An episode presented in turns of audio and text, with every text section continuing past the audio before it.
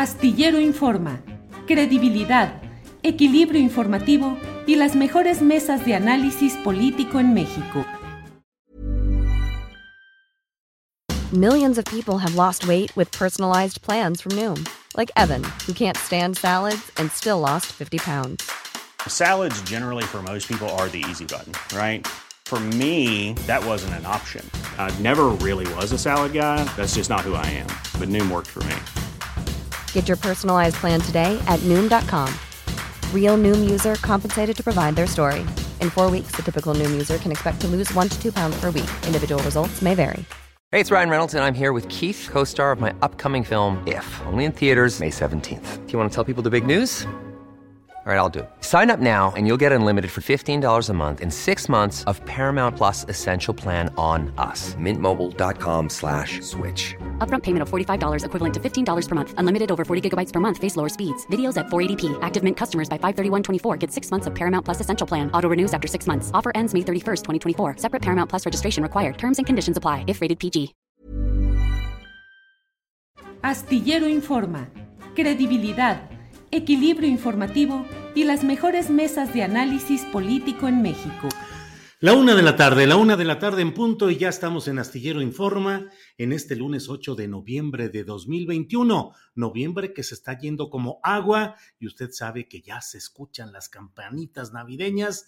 Bueno, pues eh, todo pasa muy rápido los acontecimientos políticos son veloces y este fin de semana hubo mucha información de la cual le hemos ido dando cuenta a través de la página julioastillero.com, una videocharla astillada que hicimos ayer domingo en la noche para hablar sobre el tema de la boda de Santiago Nieto y las consecuencias políticas que ha habido de ella, entre otras la renuncia de quien era secretaria de Turismo del gobierno de la Ciudad de México. Una historia muy extraña cuyos detalles relato en la columna astillero de este lunes en la jornada. Hoy tendremos un programa con toda la información relacionada con Manuel Espino, la ultraderecha, el Yunque, con uh, el obispo emérito de Guadalajara, eh, el cardenal eh, Juan Sandoval, dando la bendición a Gilberto Lozano de Frena para la lucha contra el malvado comunismo.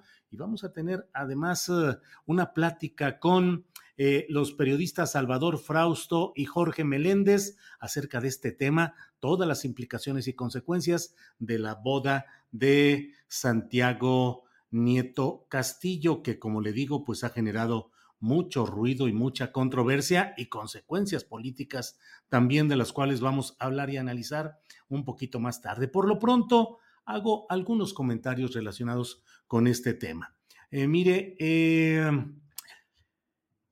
la boda de, de, Santiago Nieto Castillo fue concebida para que no hubiera tanto ruido, para que no hubiera tanto escándalo. El director editorial de Milenio eh, de Cedillo, Conejo Cedillo, él mismo se pone en su, en su Twitter, ha señalado que se hizo en Guatemala porque ahí había fallecido, ahí falleció la madre de Santiago Nieto Castillo.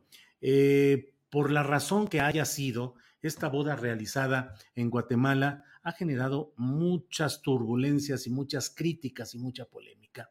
Resulta muy eh, significativo y en ese sentido es en el cual invito a que reflexionemos acerca de lo que sucede con esta boda de Santiago Nieto Castillo, que se ha casado con la consejera eh, del Instituto Nacional Electoral, Carla Humphrey, quien a su vez en su primer matrimonio había estado casada con eh, Roberto Gil Suart, que fue secretario particular de Felipe Calderón en Los Pinos, subsecretario de Gobernación durante la propia administración de Felipe Calderón y senador dentro de la cuota de herencia que dejó Felipe Calderón en el PAN, que fue pues a la gente más cercana a él, ahí protegió a Roberto Gil Suart, que fue el primer esposo de Carla Humphrey, quien llegó como consejera electoral dentro del grupo de los impulsados por la llamada cuarta transformación, pero en medio de reticencias e incluso de algunas críticas abiertas al considerar que Carla Humphrey no eh, correspondía digamos, a las ideas políticas impulsadas por esta llamada cuarta transformación. Pero todo lo que sucede en este matrimonio ha sido detonado por lo que ha sucedido en esta boda en Antigua, esta ciudad guatemalteca. Eh, fundamentalmente por el vuelo privado en el cual viajó la secretaria de Turismo, Paola Félix Díaz, personaje muy peculiar del cual he escrito y he hablado en la videocharla de este domingo.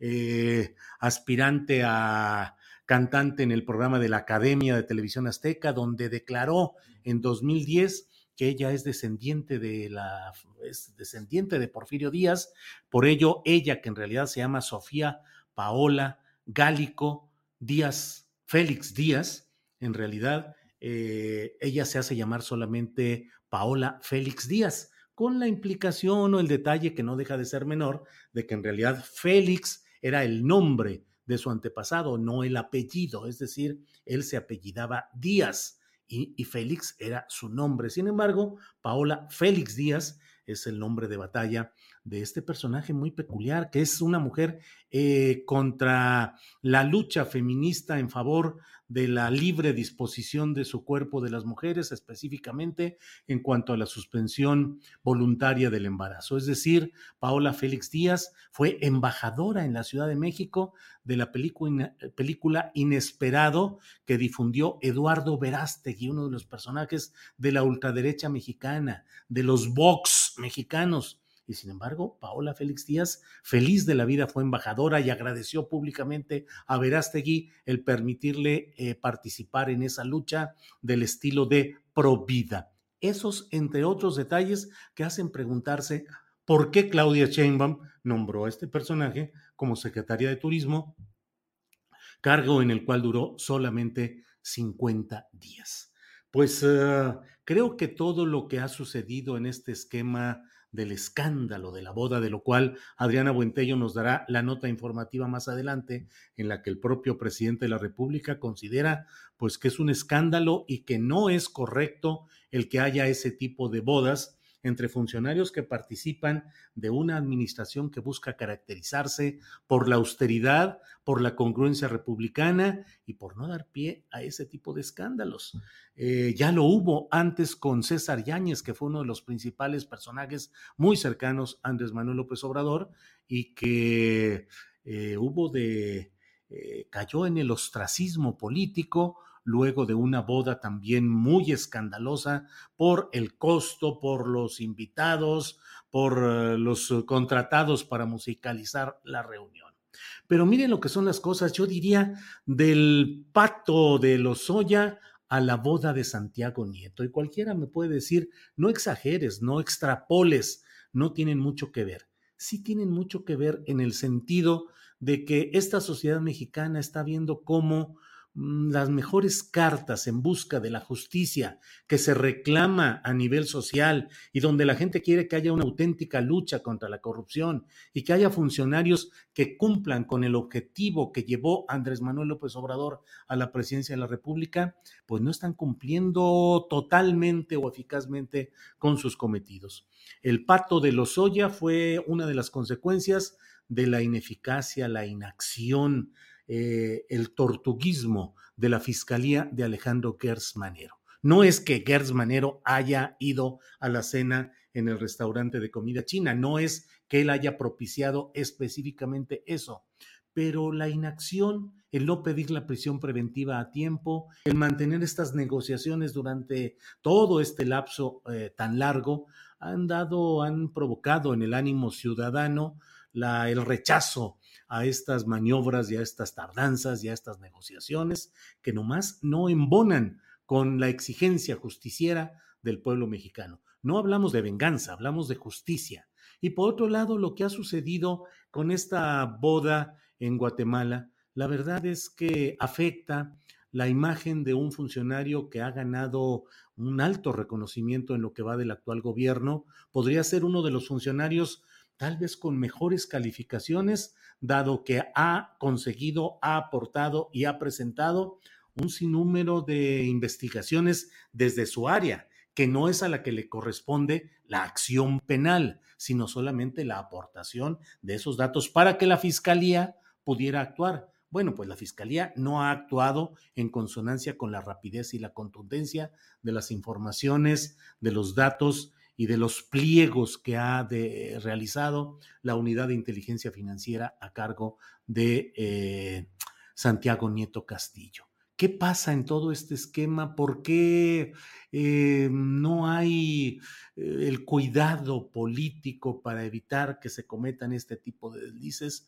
Pues es una preocupación y es una lástima que el trabajo eficaz y valiente y contundente que ha hecho Santiago Nieto Castillo se vea afectado por este tipo de hechos que tienen no solamente la, la implicación del vuelo privado, de los 35 mil dólares a bordo, sino además la implicación de quiénes son los amigos o los cercanos del fiscal, bueno, no fiscal, pero del detective financiero que debería cuidarse para no dar pie a que haya especulaciones.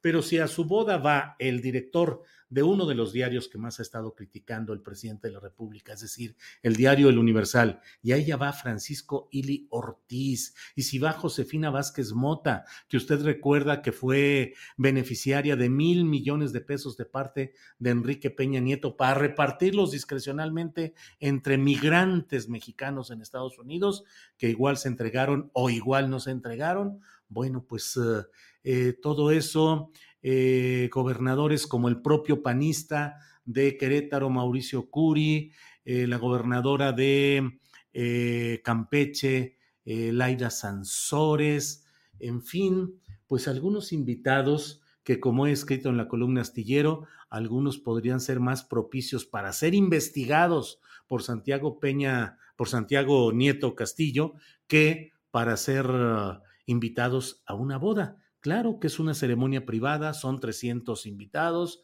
eh, pero pues son de pronto, surgen estas cosas, van a vivir los desposados en una residencia para la cual han solicitado un crédito por algo así como 24 millones de pesos, es decir, una casa de un alto costo, eh, que puede ser que provenga, sí hay que creerlo y entenderlo, de los salarios de la pareja, de la ahora consejera Carlota Humphrey, del ah, director de la UIF, Santiago Nieto, pero no dejan de aportar elementos mm, eh, que mueven a especulación, a crítica y que se prestan para desacreditar el trabajo de esta oficina tan importante.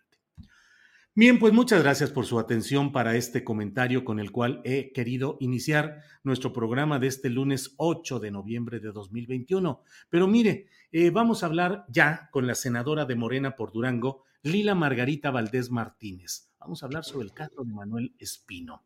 Eh, senadora Valdés, buenas tardes. Muy buenas tardes, Julio. Muy buenas tardes a quienes nos ven y nos escuchan.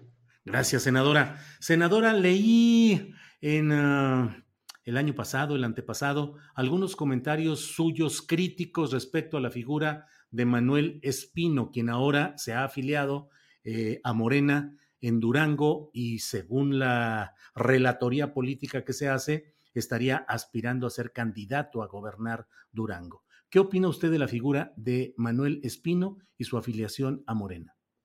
Bueno, muchas gracias por la oportunidad de dar mi opinión en público, como ya lo hice. Eh, yo hubiese preferido que Manuel Espino no se afiliara a Morena, ¿sí? Él ya tiene meses eh, manifestando públicamente que quiere ser candidato por Morena a la gobernatura del estado de Durango.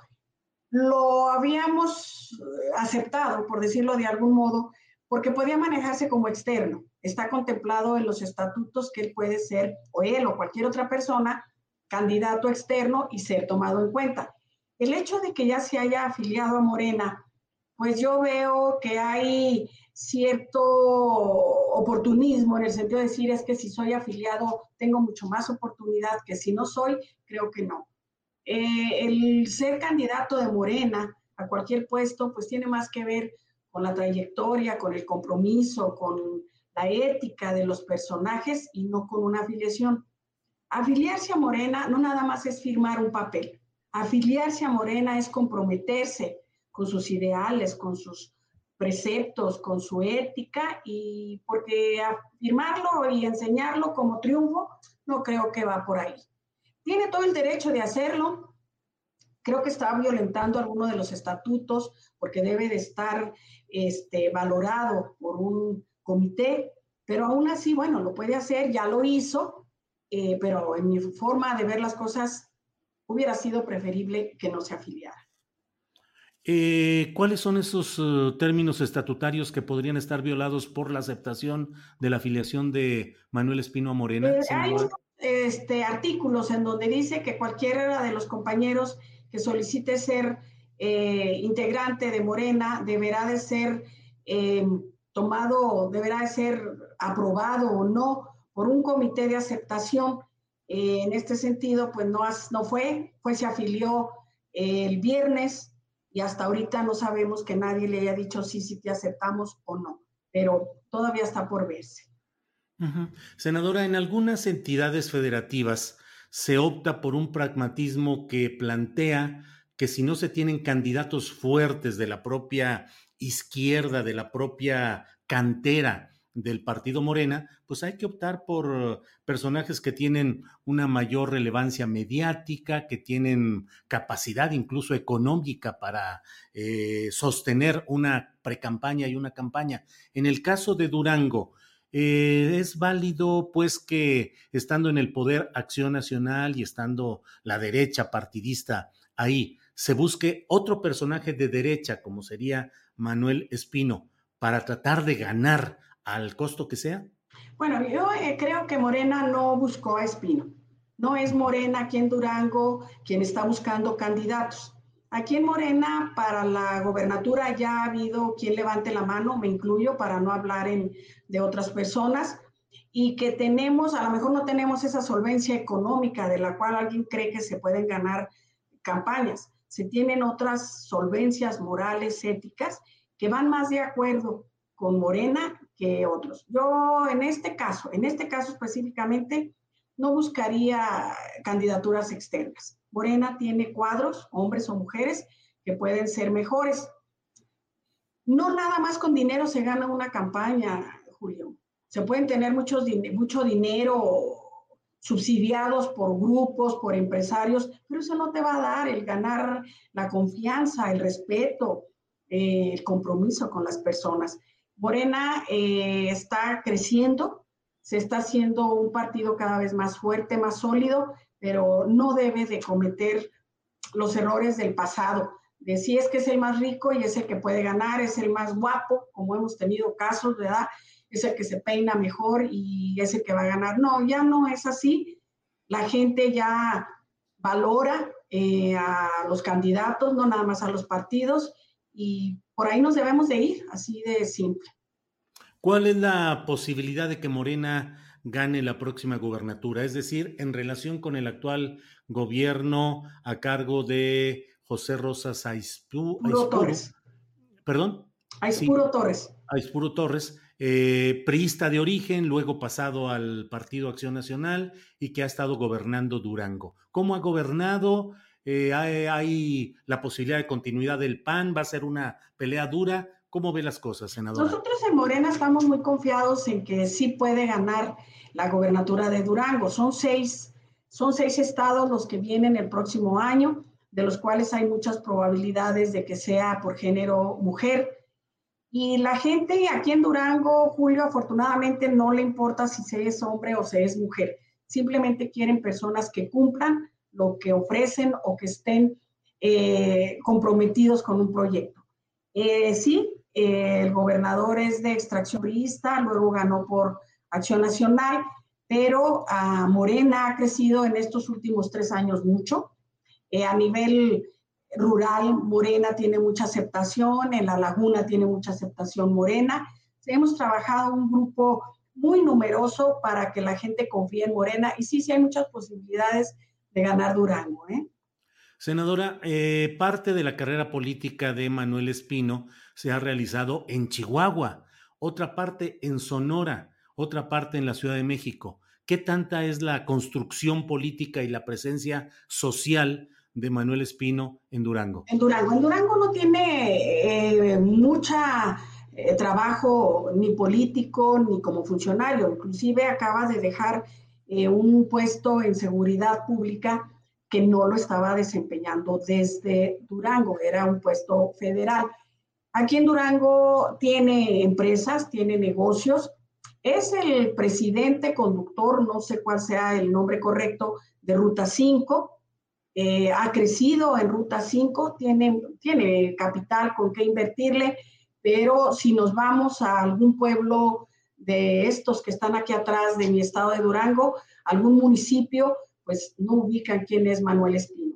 Eh, yo en lo particular, eh, no, hace, iniciando la entrevista, Julio me preguntaba sobre unos comentarios que se hicieron en el 19. Efectivamente, eh, yo estoy convencida que quien viene de la ultraderecha difícilmente va a entender a la corriente progresista, difícilmente va a comprometerse con los que menos protección tienen. No creo que cambien. Yo en ese sentido, o como alguien, este, como yo, si yo dijese es que yo me quiero ir por una candidatura a Acción Nacional, pues en Acción Nacional me diría, no, no tiene nada que venir a hacer Margarita Valdés Acción Nacional.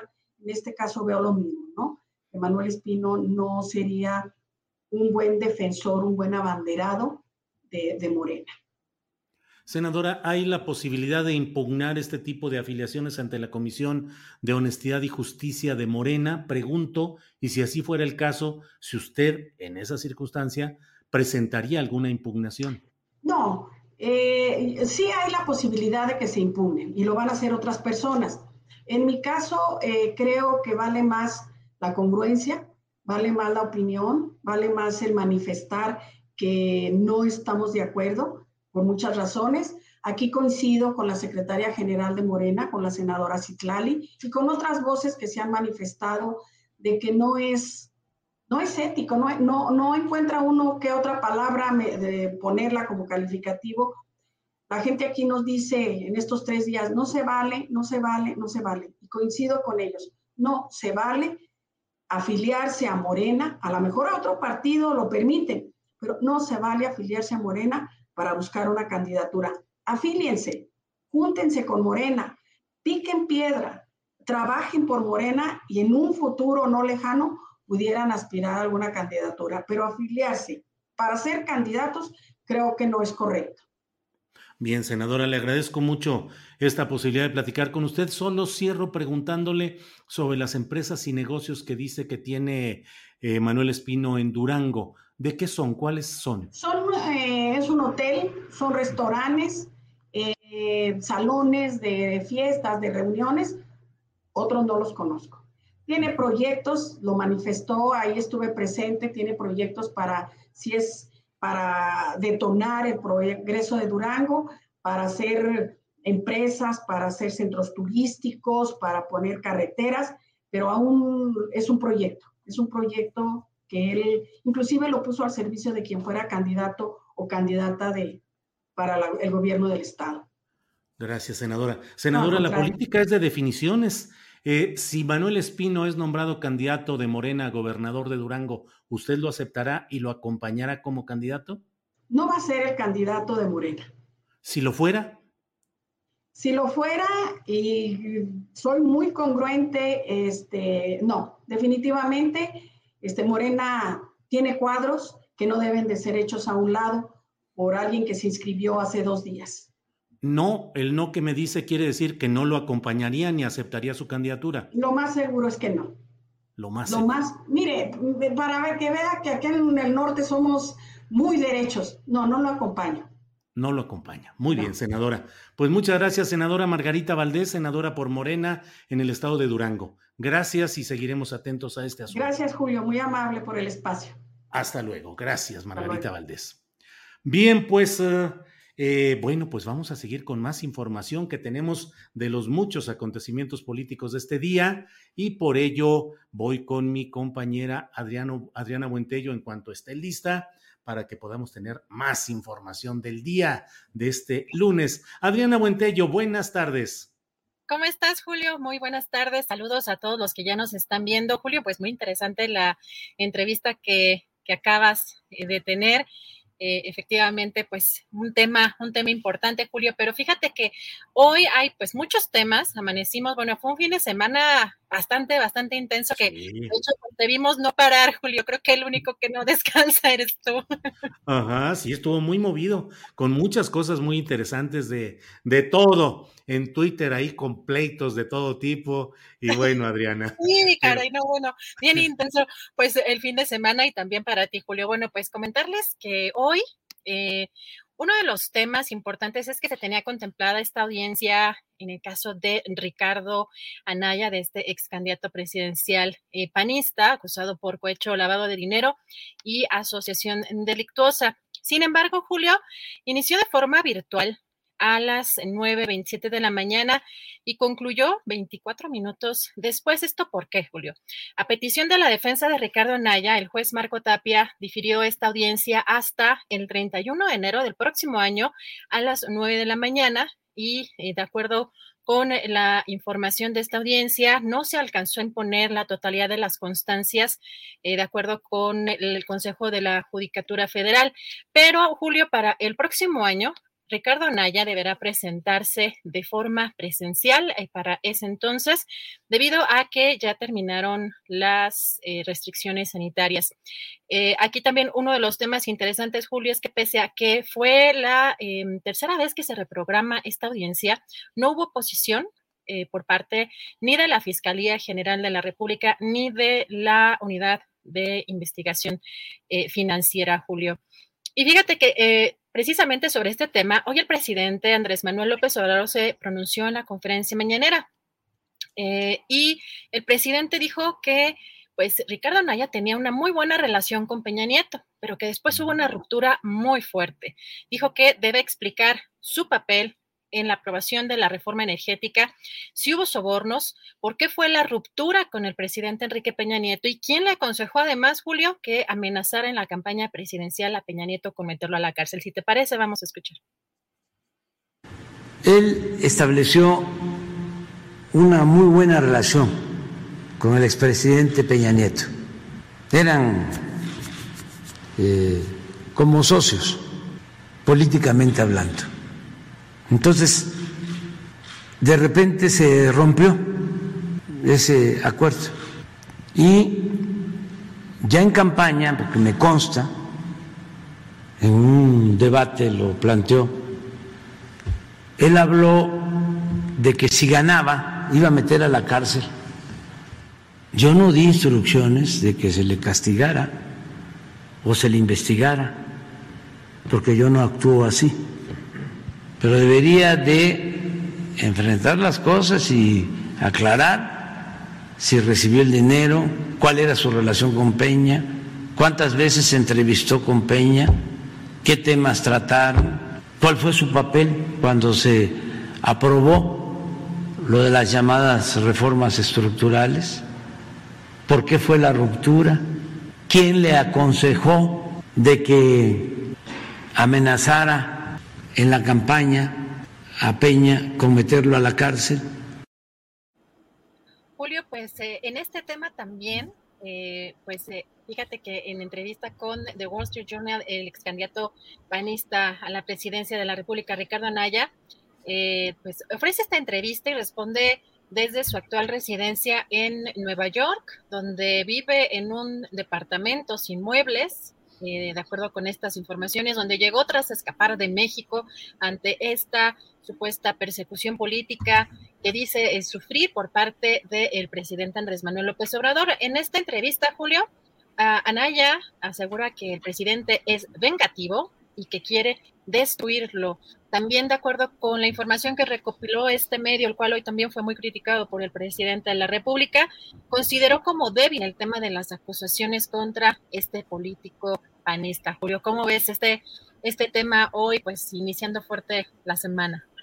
Pues sí, dos cosas, Adriana. Primero, la posposición de la, de la audiencia, lo cual le sigue dando ventaja a Ricardo Anaya, porque pues va a pasar cuando menos esta temporada tranquilo, sin que haya ya una orden de aprehensión por no comparecer, si así fuera el caso, ante un citatorio judicial. Y por otra parte, eh, pues híjole, Adriana, yo creo que va a estar él eh, deseoso de que continúen las restricciones pandémicas para de esa manera brincarse también el citatorio de finales de enero. Y esta entrevista tan peculiar de la que das cuenta, Adriana, pues eh, sigue esa etapa en la cual creo que una de las características que han ganado presencia de Andrés Manuel López Obrador es su autenticidad. Es decir, ha vivido en un departamento modesto en la mayoría, la mayor parte de su vida.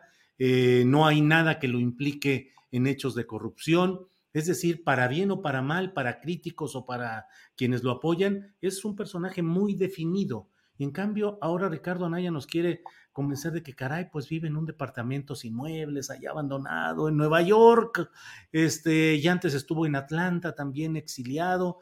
Eh, ese tipo de, de truculencias o de retruécanos, de darle vuelta a la, sus, videos, que ya no los hizo porque eran un choteo eh, máximo, en donde aparecía comiendo sus taquitos y hablando de las caguamas y yendo a visitar a la gente eh, de un nivel socioeconómico bajo, pues no le quedaban, porque él no es así, porque sus posibilidades económicas no son esas, porque su nivel económico es distinto. Pero bueno, pues ahí anda sufriendo en Nueva York, en un cuartito sin muebles. Pues no está tan grave estar en Nueva York en un cuartito sin muebles, Así es, Julio, pero tienes toda la razón. Esta imagen que quiere construir a base de copiar lo que le funcionó al presidente Andrés Manuel López Obrador, pero que podemos estar en favor o en contra, es otra cosa, pero la trayectoria del presidente López Obrador y sobre todo el, recorrido que realizó por el país, por todos los municipios y pues muchas veces, no solo una vez, pues en primera no se hace en unos meses y tiene pues muchísimos años de hacerlo y, ahora que pues quiso eh, eh, hacerlo eh, Ricardo Anaya de alguna forma, pues la verdad es que solo evidencia pues que es una copia, ¿no? Y, y esto, esta mm, hasta también los videos que hace con las cajas este, atrás de los expedientes, como en eh, una situación que busca manejar su imagen o manipular su imagen, pero que pues difícilmente eh, cierto tiempo atrás tenía una imagen muy diferente y de pronto ya este, quiere entrar en esta austeridad republicana también, pues como que no, no, no parece mucha congruencia, Julio, pero también fíjate que hay pues más temas Sí. estos asistentes, bueno, a la boda que ya mencionabas, tenemos, bueno, algunos, de acuerdo con estos reportes periodísticos, de los asistieron a esta boda más de 200 personas, Julio, imagínate también lo costoso que es una boda para 200 personas, eh, pero además en otro país, y pues no solamente fueron eh, funcionarios y políticos de la Cuarta Transformación, sino también, por ejemplo, estuvo presente eh, la senadora del PAN, la ahora senadora del PAN, Josefina Vázquez Mota, también la actual gobernadora de Campeche, Laida Sansores, María de la Luz Mijangos, titular de la Fiscalía Especializada en Materia de Combate a la Corrupción y su esposo Jaime Cárdenas, eh, Carolina Villano de la bancada del PRI, Sergio Gutiérrez Luna, Julio, diputado de Morena y presidente de la Cámara de Diputados, Quirino Ordaz, el exgobernador de Sinaloa, también Javier López Casarín, legislador del Partido Verde Ecologista de México, Yasmín Esquivel, ministro de la Suprema Corte de Justicia de la Nación, y su esposo, el empresario José María Riobó, eh, Maximiliano Reyes, subsecretario para América Latina y el Caribe, eh, José Calzado Revirosa, exgobernador de Querétaro. Y bueno, ya mencionabas, por supuesto, a Paola Félix Díaz, extitular de la Secretaría, la ahora extitular de la Secretaría de Turismo de la Ciudad de México. Y pues e, este fin de semana, Julio, la jefa de gobierno, Claudia Sheinbaum, se refirió a la renuncia precisamente de Paola Félix Díaz, quien hasta este sábado encabezaba la Secretaría eh, de Turismo Capitalina y dijo que cometió el error de viajar en avión privado y dijo que no lucharon tantos años para que un servidor público llegara al gobierno de la Ciudad de México a querer seguir actuando como los anteriores. Si te parece, vamos a ver este video. Por ahí habrán leído, no sé si se enteraron, que pues renunció la secretaria de Turismo del gobierno de la ciudad. Porque no vamos a permitir, luchamos durante muchos años, que un servidor público llegue al gobierno de la ciudad a querer seguir actuando como actuaban los anteriores gobiernos. Eso se acabó en el gobierno de la ciudad.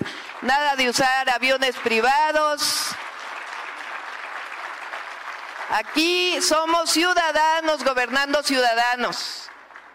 Y nuestro objetivo, y por eso llegamos al gobierno, es que como ciudadanos actuemos como tal. Aquí no hay privilegios para los servidores públicos. Y en este caso, aunque era una servidora pública muy eficiente, que le echaba muchas ganas, pues cometió un error al haberse subido un avión privado. Aquí nadie puede subirse a aviones privados. Si el presidente de la República viaja en avión comercial y decidió que ya no existiera el avión presidencial para beneficio propio, pues así debemos actuar todos los que somos parte de esta transformación de la vida pública de México. Bueno, Julio, pues estas son las declaraciones de ayer de la jefa de gobierno, pero hoy sobre este tema, Julio, el presidente pues fue bastante crítico, dijo que calificó este asunto de la boda de, eh, titular de la Unidad de Inteligencia Financiera, eh, Santiago Nieto, como un asunto escandaloso eh, y además señaló que no es correcto porque el servidor público tiene que evitar este tipo de situaciones y que por esa razón asiste a eventos sociales. Si te parece, vamos a escuchar. Bueno, pues que es un asunto escandaloso, en efecto, aun cuando se trata de un acto privado, pues eh, los asuntos públicos en México son cada vez más públicos. Y en este sentido, bueno, pues muchos cuestionamientos en torno a qué, qué certeza hay de que se aplique una justicia sin que haya amiguismos, por ejemplo. Sí, eso este, es muy bueno de preguntarse, ¿no? Y creo que no es correcto, porque el servidor público tiene que evitar ese tipo de situaciones. Yo por eso no voy a eventos sociales. ¿Fue invitado a esta boda, presidente? Sí, pero yo pues no puedo porque tengo muchas ocupaciones. Y además no acostumbro a hacerlo. Pues gracias Adriana Buentello por esta selección de las notas más interesantes de este día y de estos días anteriores que han estado cargaditos de información. Un poco más adelante vamos a regresar con Adriana Buentello para tener actualización informativa y comentar algunos otros de los tópicos interesantes en estas materias. En un rato más vamos a estar ya con Jacaranda Correa, usted sabe, periodista y conductora en Canal 22 Vamos a hablar con ella en un ratito más, pero mientras tanto le voy comentando, eh, pues algunos incluso de los eh, señalamientos que hay aquí en el chat de este programa. Charlotte Hernández Leo dice, bien por el presidente AMLO de no ir a bodas fastuosas.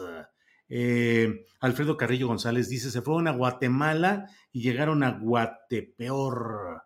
Eh, si hay fifís de Morena, no se hagan, dice Jo Alcántar. Guillermo Maldonado dice: Yo voté por Morena, AMLO y la 4T, pero estoy decepcionado. Jamás votaría nuevamente por alguien de la 4T. Eh, Emilio Alarcón Acosta dice: ¿Cuánto chisme? Em, Claudia, con lo del metro ya andaba acá, dice Juan Andrade, no sé qué quiere decir, ya andaba acá. Eh, gran decepción esta cuarta simulación, dice Martín Franco. Eh, Emilio Larcón Acosta pregunta, ¿y los 35 mil dólares del dueño del Universal? Bueno, pues son eh, eh, recuerden que no nos enojamos si nos dan likes, tenemos 1513 solamente en este programa, no les cuesta nada, tenemos casi 7000 usuarios eh, en vivo en este momento y tenemos muy poquitos eh, likes o seguimientos, así es que les agradecemos eso y su presencia en este programa. Vamos ya, vamos precisamente con Jacaranda Correa. Jacaranda, buenas tardes. Hola querido Julio, ¿cómo estás? Muy buena tarde. Buena tarde, Jacaranda. Aquí listos para remover neuronas en un lunes más. ¿De qué nos deseas hablar en esta ocasión, Jacaranda? Pues un, un, lunes muy intenso, toda la mañana ha sido así cardíaca, ¿no? Bueno, desde el fin de semana. Y, eh, y, bueno, ha pasado muchas cosas, no solamente en México, querido Julio, eh, como sabes y como recordarán, pues quienes nos ven, nos escuchan, pues hemos dado seguimiento desde hace un rato a todo lo que ocurre en la región latinoamericana por diversas razones, ¿no? Y hoy, bueno, pues me gustaría reflexionar sobre lo que ocurrió en torno a las elecciones en Nicaragua, si es que eso se le puede llamar así, ¿verdad? Porque pues fue un proceso electoral sin oposición, porque todos los candidatos o están en la cárcel o están exiliados. Así es que en realidad, bueno, pues fueron elecciones, proceso electoral muy, muy controvertido. Y quizá para muchos, eh, pues Nicaragua es un país que no tenga mucha relevancia, Julio, pero creo que la tiene y bastante, porque creo que representa varias cosas eh, a nivel geopolítico, no solo para Centroamérica, sino para América Latina. Y sobre todo, Julio, porque después de los resultados de estas elecciones en las que Ortega se reelige tras 14 años en el poder, sin oposición y en la que pesan pues cientos de muertos, los activistas muertos desde el 2018, casi 160 presos políticos, entre ellas 10 destacadas mujeres. Bueno, después de todo esto, eh, y de este proceso electoral en que ya varios eh, expresidentes han llamado a desconocer esa elección, incluyendo a Joe este, Biden, pues creo que la región se divide todavía más y el fantasma intervencionista de Estados Unidos se pone sobre la mesa. Y decir primero, Julio, que Nicaragua, a propósito de lo que vimos este domingo, no solamente representa tristemente, tristemente que decirlo, el fracaso de, pues, de una de las tres revoluciones más importantes que ha habido en América Latina. Recordaremos que la primera fue la Revolución Mexicana, 1910, luego vino el 59 la Revolución eh, Cubana, y esta revolución, pues que que corrió desde, o sea, toda la década de los 80s, 90 ¿no? Y habría que recordar que Daniel Ortega pues encabezó justamente esta revolución desde el frente sandinista para derrocar a una dictadura, la de la familia Somoza, y él casi ha terminado convirtiéndose pues tristemente pues en un dictador, Julio. Y en esa lucha, obviamente, bueno, pues tuvo varios países de varios, eh, un apoyo de varios países de América Latina, ¿no? En esta lucha, la de Daniel Ortega y la del Frente Sandinista, eh, ciertamente desde Cuba y de Venezuela, que en ese momento, pues apoyaron con, con mucha fuerza esta revolución. Y a lo largo de los años, Nicaragua también se ha vuelto eh, como ejemplo, digamos, de, este gobierno, eh, digamos, que resisten al intervencionismo norteamericano, Julio. Y bueno, aquí es en donde me parece que podríamos empezar a tejer fino y lo, lo relevante, lo que significa para México, ¿no? Es interesante eh, el que nuestro país, por lo menos hasta hace un instante, la Cancillería no haya dado ningún digamos que ninguna postura, se han mantenido muy cautos, ¿no? A reserva de lo que ha ocurrido con otros países, por ejemplo, el presidente cubano, este, Venezuela lo mismo. Eh, dando el espaldarazo completo a, a, Daniel Ortega. Y aquí creo que es interesante, ¿no? Ver qué es lo que está, a qué está intentando jugar el gobierno mexicano manteniéndose al margen. Recordemos, Julio, que hace algunos días em, se publicó una entrevista en el diario Reforma, incluso un tuit que fue muy crítico hacia el gobierno de Andrés Manuel López Obrador por parte de José Miguel Vivanco, quien es el director ejecutivo de Human Rights Watch, ¿no? Para las Américas, quien después de esta entrevista y durante la entrevista en el periódico Reforma criticó al presidente Andrés Manuel López Obrador y decía eh, concretamente que la respuesta del presidente sobre la brutal represión contra opositores y críticos orquestada por Daniel Ortega en Nicaragua ha sido vergonzosa y decepcionante, ¿no? Y luego, este, Vivanco, José, eh, José, Miguel Vivanco recordaba que México, junto con Argentina, se habían opuesto, ¿no? En todo este llamado que hizo la OEA para condenar la persecución de los opositores con el argumento de la no intervención en asuntos internos. Y sí, ciertamente, Julio, sorprende la postura de México, ¿no? Pero por una parte, digo, hay muchos problemas internos como para meterse en este tema, pero si vamos más allá, el gobierno de Andrés Manuel López Obrador ha intentado erigirse en una suerte de fiel de la balanza en la región, Julio. una región, América Latina, donde se están jugando muchos intereses y donde hay una disputa ideológica, política y económica Por un lado, la llegada muy discreta, tímida, polémica de fuerzas progresistas o de izquierda, radical o moderada, donde podría ubicarse el propio gobierno mexicano, y por el otro, la disputa por parte de partidos conservadores y de ultraderecha, ¿no? Colombia, Brasil, Ecuador y peligroso lo que pudiera ocurrir en las próximas elecciones en Chile, donde también la derecha empieza a tomar una fuerza pues muy destacada, ¿no? Entonces, eh, digamos que hay que sumarle a todo eso eh, los mensajes que ha dado el propio presidente Andrés Manuel López Obrador hacia el gobierno de Estados Unidos de la no injerencia, ¿no? Esto de nosotros no somos el patio trasero de nadie, ya ha cuestionado directa y frontalmente la, el bloqueo eh, económico contra países como Cuba y como Venezuela, y de hecho las ha llamado como políticas inhumanas. Así es que no es casual, este Julio, que se mantengan un poco al margen porque el presidente Joe Biden, justamente horas después de que cerraran las casillas de esa farsa electoral que se dio en Nicaragua y donde hubo un abstencionismo brutal, más del 85%, eh, pues el presidente de Estados Unidos eh, calificó de pantomima esas elecciones, llamó autócratas a, este, a Ortega y a su mujer y además así literalmente dijo que va a coordinarse con otros miembros de la comunidad internacional para utilizar todas las herramientas diplomáticas y económicas a disposición de la comunidad internacional para apoyar al pueblo de Nicaragua, con lo que eso quiera decir, Julio, ¿no? Y bueno, para terminar, nada más y para cerrar un poco esta reflexión y de lo que podría significar o de lo que está significando eh, todo el, cambio de regímenes en América Latina, estas elecciones tan complejas. Eh, hoy en la mañana leía eh, un escrito que compartió Santiago Catón, quien es abogado argentino en Infobae, eh, un hombre que ha estado involucrado en varios organismos de derechos eh, humanos y también muy activo en la OEA, y literalmente decía que las nuevas dictaduras o autoritarismos no calzan botas. Las botas están, pero como dijo Carpentier, nuestra región es una crónica de lo real maravilloso y las nuevas botas se esconden detrás de apariencias de democracias que engañan a, a seguidores enseguecidos por falsas ideologías o sencillamente por corrupción. Los ejemplos, dice este abogado argentino, van increciendo. Comenzó Fujimori en Perú, Correa en Ecuador, Chávez y Maduro en Venezuela, Cristina Kirchner en Argentina y lo están haciendo Bukele en El Salvador y López Obrador en México y Bolsonaro en Brasil.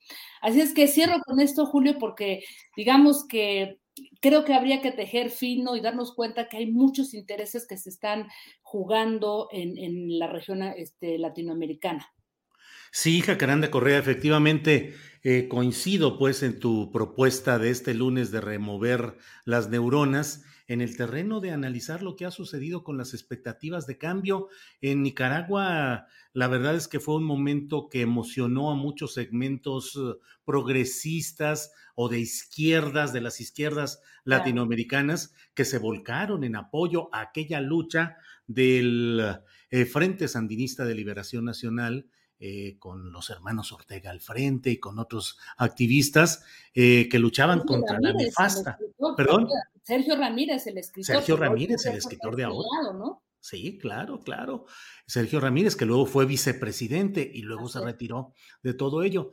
Pero, mm, eh, pues sí, ¿qué sucedió con aquella esperanza de cambio revolucionario que se dio en Nicaragua? Pues lo que se ha dado es la esclerosis política e ideológica, eh, la concreción de una permanencia en el poder excesiva, tosuda, represiva. Y bueno, es una lectura que es eh, conveniente que te tendamos la vista hacia ella en todo el contorno de lo que, de lo que hoy nos estás diciendo, Jacaranda, y que obviamente con las uh, afiliaciones partidistas uh, retumbantes que hay ahora, pues uh, habrá enojos de que digan, es, en fin, lo importante es analizar, es que veamos los datos, los hechos, en este caso Nicaragua, y lo metamos a esas neuronas removidas para tratar de encontrar qué es lo que hay de bueno y de malo en todo este proceso.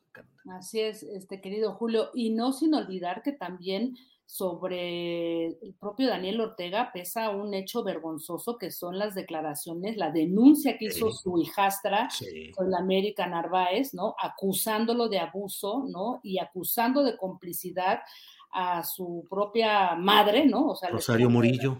Así es, entonces, pues creo que hay claroscuros, este Julio, eh, sin duda, decíamos, bueno, se juegan muchos intereses en esta región, pero sí es, creo que es sorprendente y sí debe de ser importante fijar posturas respecto a la represión que está ocurriendo en otros países.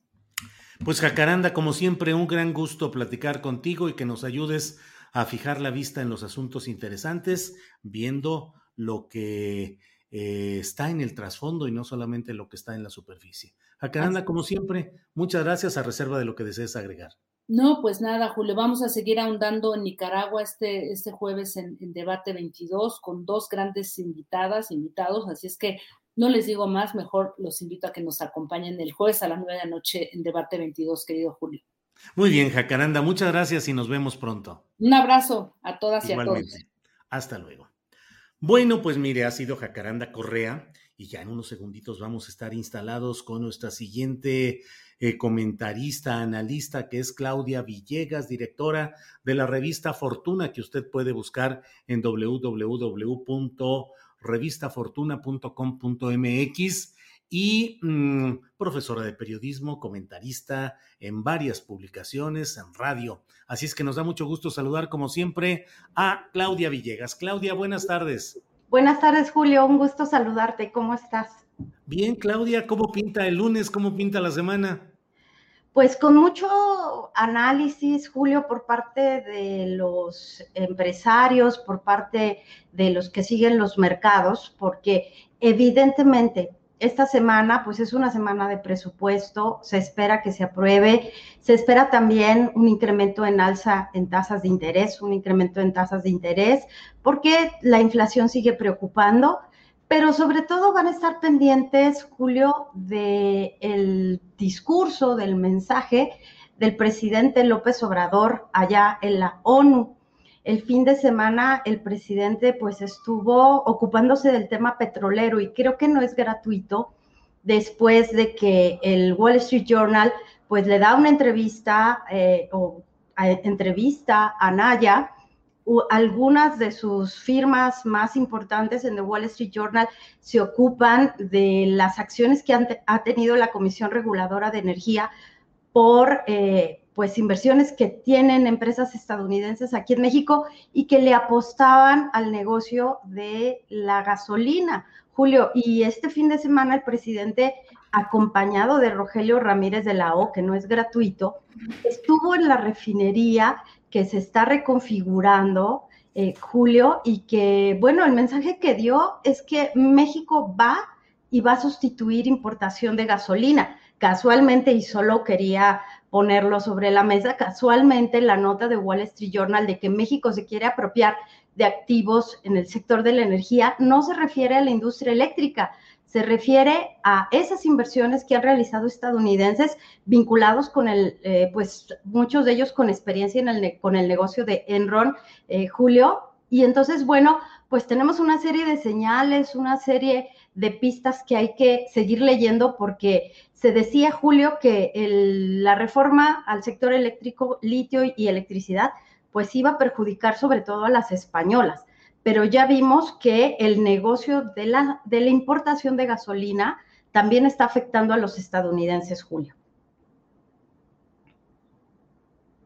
Eh, metidos en el ombligo de lo político, viéndonos el ombligo nada más de lo político, donde están las cosas calientitas y muy movidas, pero bueno, pues la verdad es que en lo económico también hay muchas cosas interesantes, importantes, trascendentes. Eh, dentro de todo este esquema, Claudia, em, pues viene el fin de año, viene el presupuesto.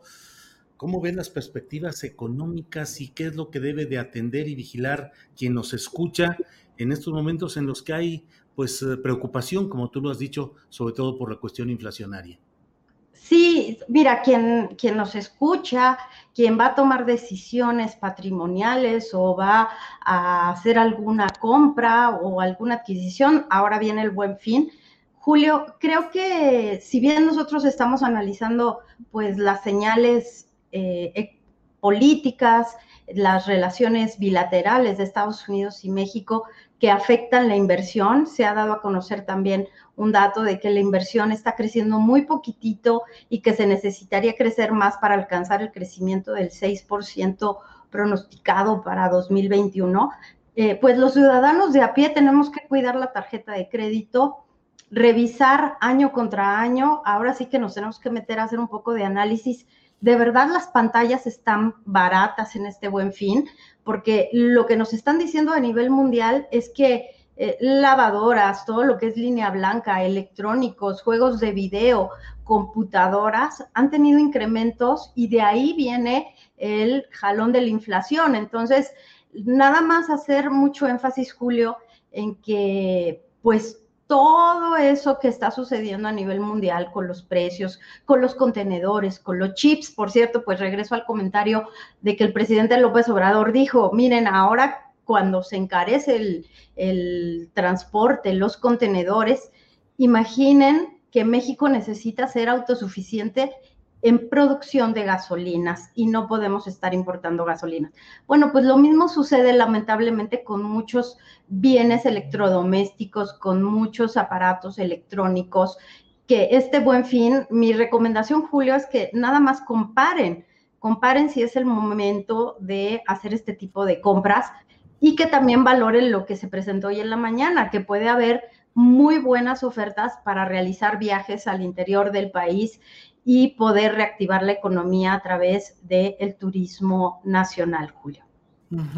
Eh, Claudia, y bueno, pues la verdad es que el ambiente social es un ambiente en el cual pareciera que ya eh, superándose, al menos en esa percepción, los riesgos graves de la pandemia, pues está la gente ya reintegrándose a actividades económicas, hay más movimiento en restaurantes en lo general, pero ah, Claudia, persiste ese eh, hecho mundial de, de la disminución de la disponibilidad de material para seguir con la actividad productiva fuerte. Algunos países están muy preocupados porque no hay la, suficiente producción del material para la cadena eh, continua de productividad. ¿Cómo andamos en México? ¿Andamos también atorados con todo ello, Claudia? Sí, Julio, nos está afectando. La producción de autos cayó alrededor de 20%, precisamente porque muchas armadoras no tuvieron pues los chips y los componentes que necesitaban. Esa situación le está afectando a México. Por eso creo que la recomendación en tiempos de inflación alta es que las familias traten de revisar pues en qué van a hacer su consumo, en qué van a destinar eh, sus ingresos Julio, porque si le sumas a eso que, muchas personas hacen compras con tarjeta de crédito, bueno, pues súmale el impacto de la inflación y suma el costo de las tasas de interés. Por eso en el Banco de México estaban en alguna parte del Banco de México, Gerardo Esquivel, estaba reticente en que pues fuera el incremento de tasas de interés la herramienta de política monetaria que se pusiera en marcha para tratar de frenar esto, cuando el impacto viene del exterior. Eh, ya lo habíamos comentado, sí son los ferrocarriles en México que hay algunos problemas, pero por ejemplo, insumos como el acero, como el aluminio, que se ven afectados porque alguna parte se importa, no todo se produce aquí en México, la industria de la construcción lo está viviendo y luego, bueno, pues también tenemos el impacto que generó el registro eh, para eh, combatir la subcontratación. Eso también le pegó a las empresas. Entonces, creo que es un momento, Julio, que tenemos que cuidar porque siempre hay todavía el riesgo de confinamientos. Europa está entrando a, a su cuarta ola y creo que México viene mm, pues noviembre, diciembre, las situaciones que pueden generar hipercontagios. Tenemos que seguir cuidándonos porque la pandemia aún no termina y es un riesgo fitosanitario junto con la inflación, Julio, y ahora la incertidumbre derivada del el asunto de las inversiones. Mañana también se esperaría que el presidente López Obrador hablara un poco sobre el impuesto mínimo global, que al parecer lo que se decidió en el G20 al gobierno de la cuarta transformación no le inspira, no parece que sea algo muy relativo porque además va a entrar en vigor hasta el 2030, Julio. Entonces el, el presidente quizás hable de eso mañana en, en la ONU. Muy bien, Claudia Villegas, pues como siempre, agradecemos mucho tener tu comentario, tu opinión en un lunes más. Así es que espero que pronto nos veamos a reserva de lo que desees agregar, Claudia. Nada más, Julio, gracias por el espacio, deseándoles un buen inicio de semana y pidiéndoles, por favor, que sí traten de ser un poco conservadores y que analicen bien año contra año cómo estaba el costo de, de estos bienes que comentamos. Claudia, muchas gracias. Buenas gracias, tardes. Julio. Saludos a todos. Gracias, muy amable. Bueno, pues mire, hay muchos comentarios en uh, el chat. Eh, Esteban, hay que saber usar una tarjeta de crédito, solo paga saldos y no gastar lo que no tienes, dice Graciela Macías, algún otro compañero eh, internauta en esta relación que se da mucho en el chat, donde la gente comentan entre ellos, hasta amistades se hacen. Eh, Frida Beatriz dice BBVA encajando tarjetas de crédito. Cuando la solicité hace mucho, me la negaron. Ahora ellos son los urgidos. Eh, David Liévano dice, ve a un restaurante por tu buen fin y pide tu comida del buen fin. Bueno, pues muchos consumimos o ahorramos, dice Juan Andrade. Ros de González dice, no a las tarjetas de crédito.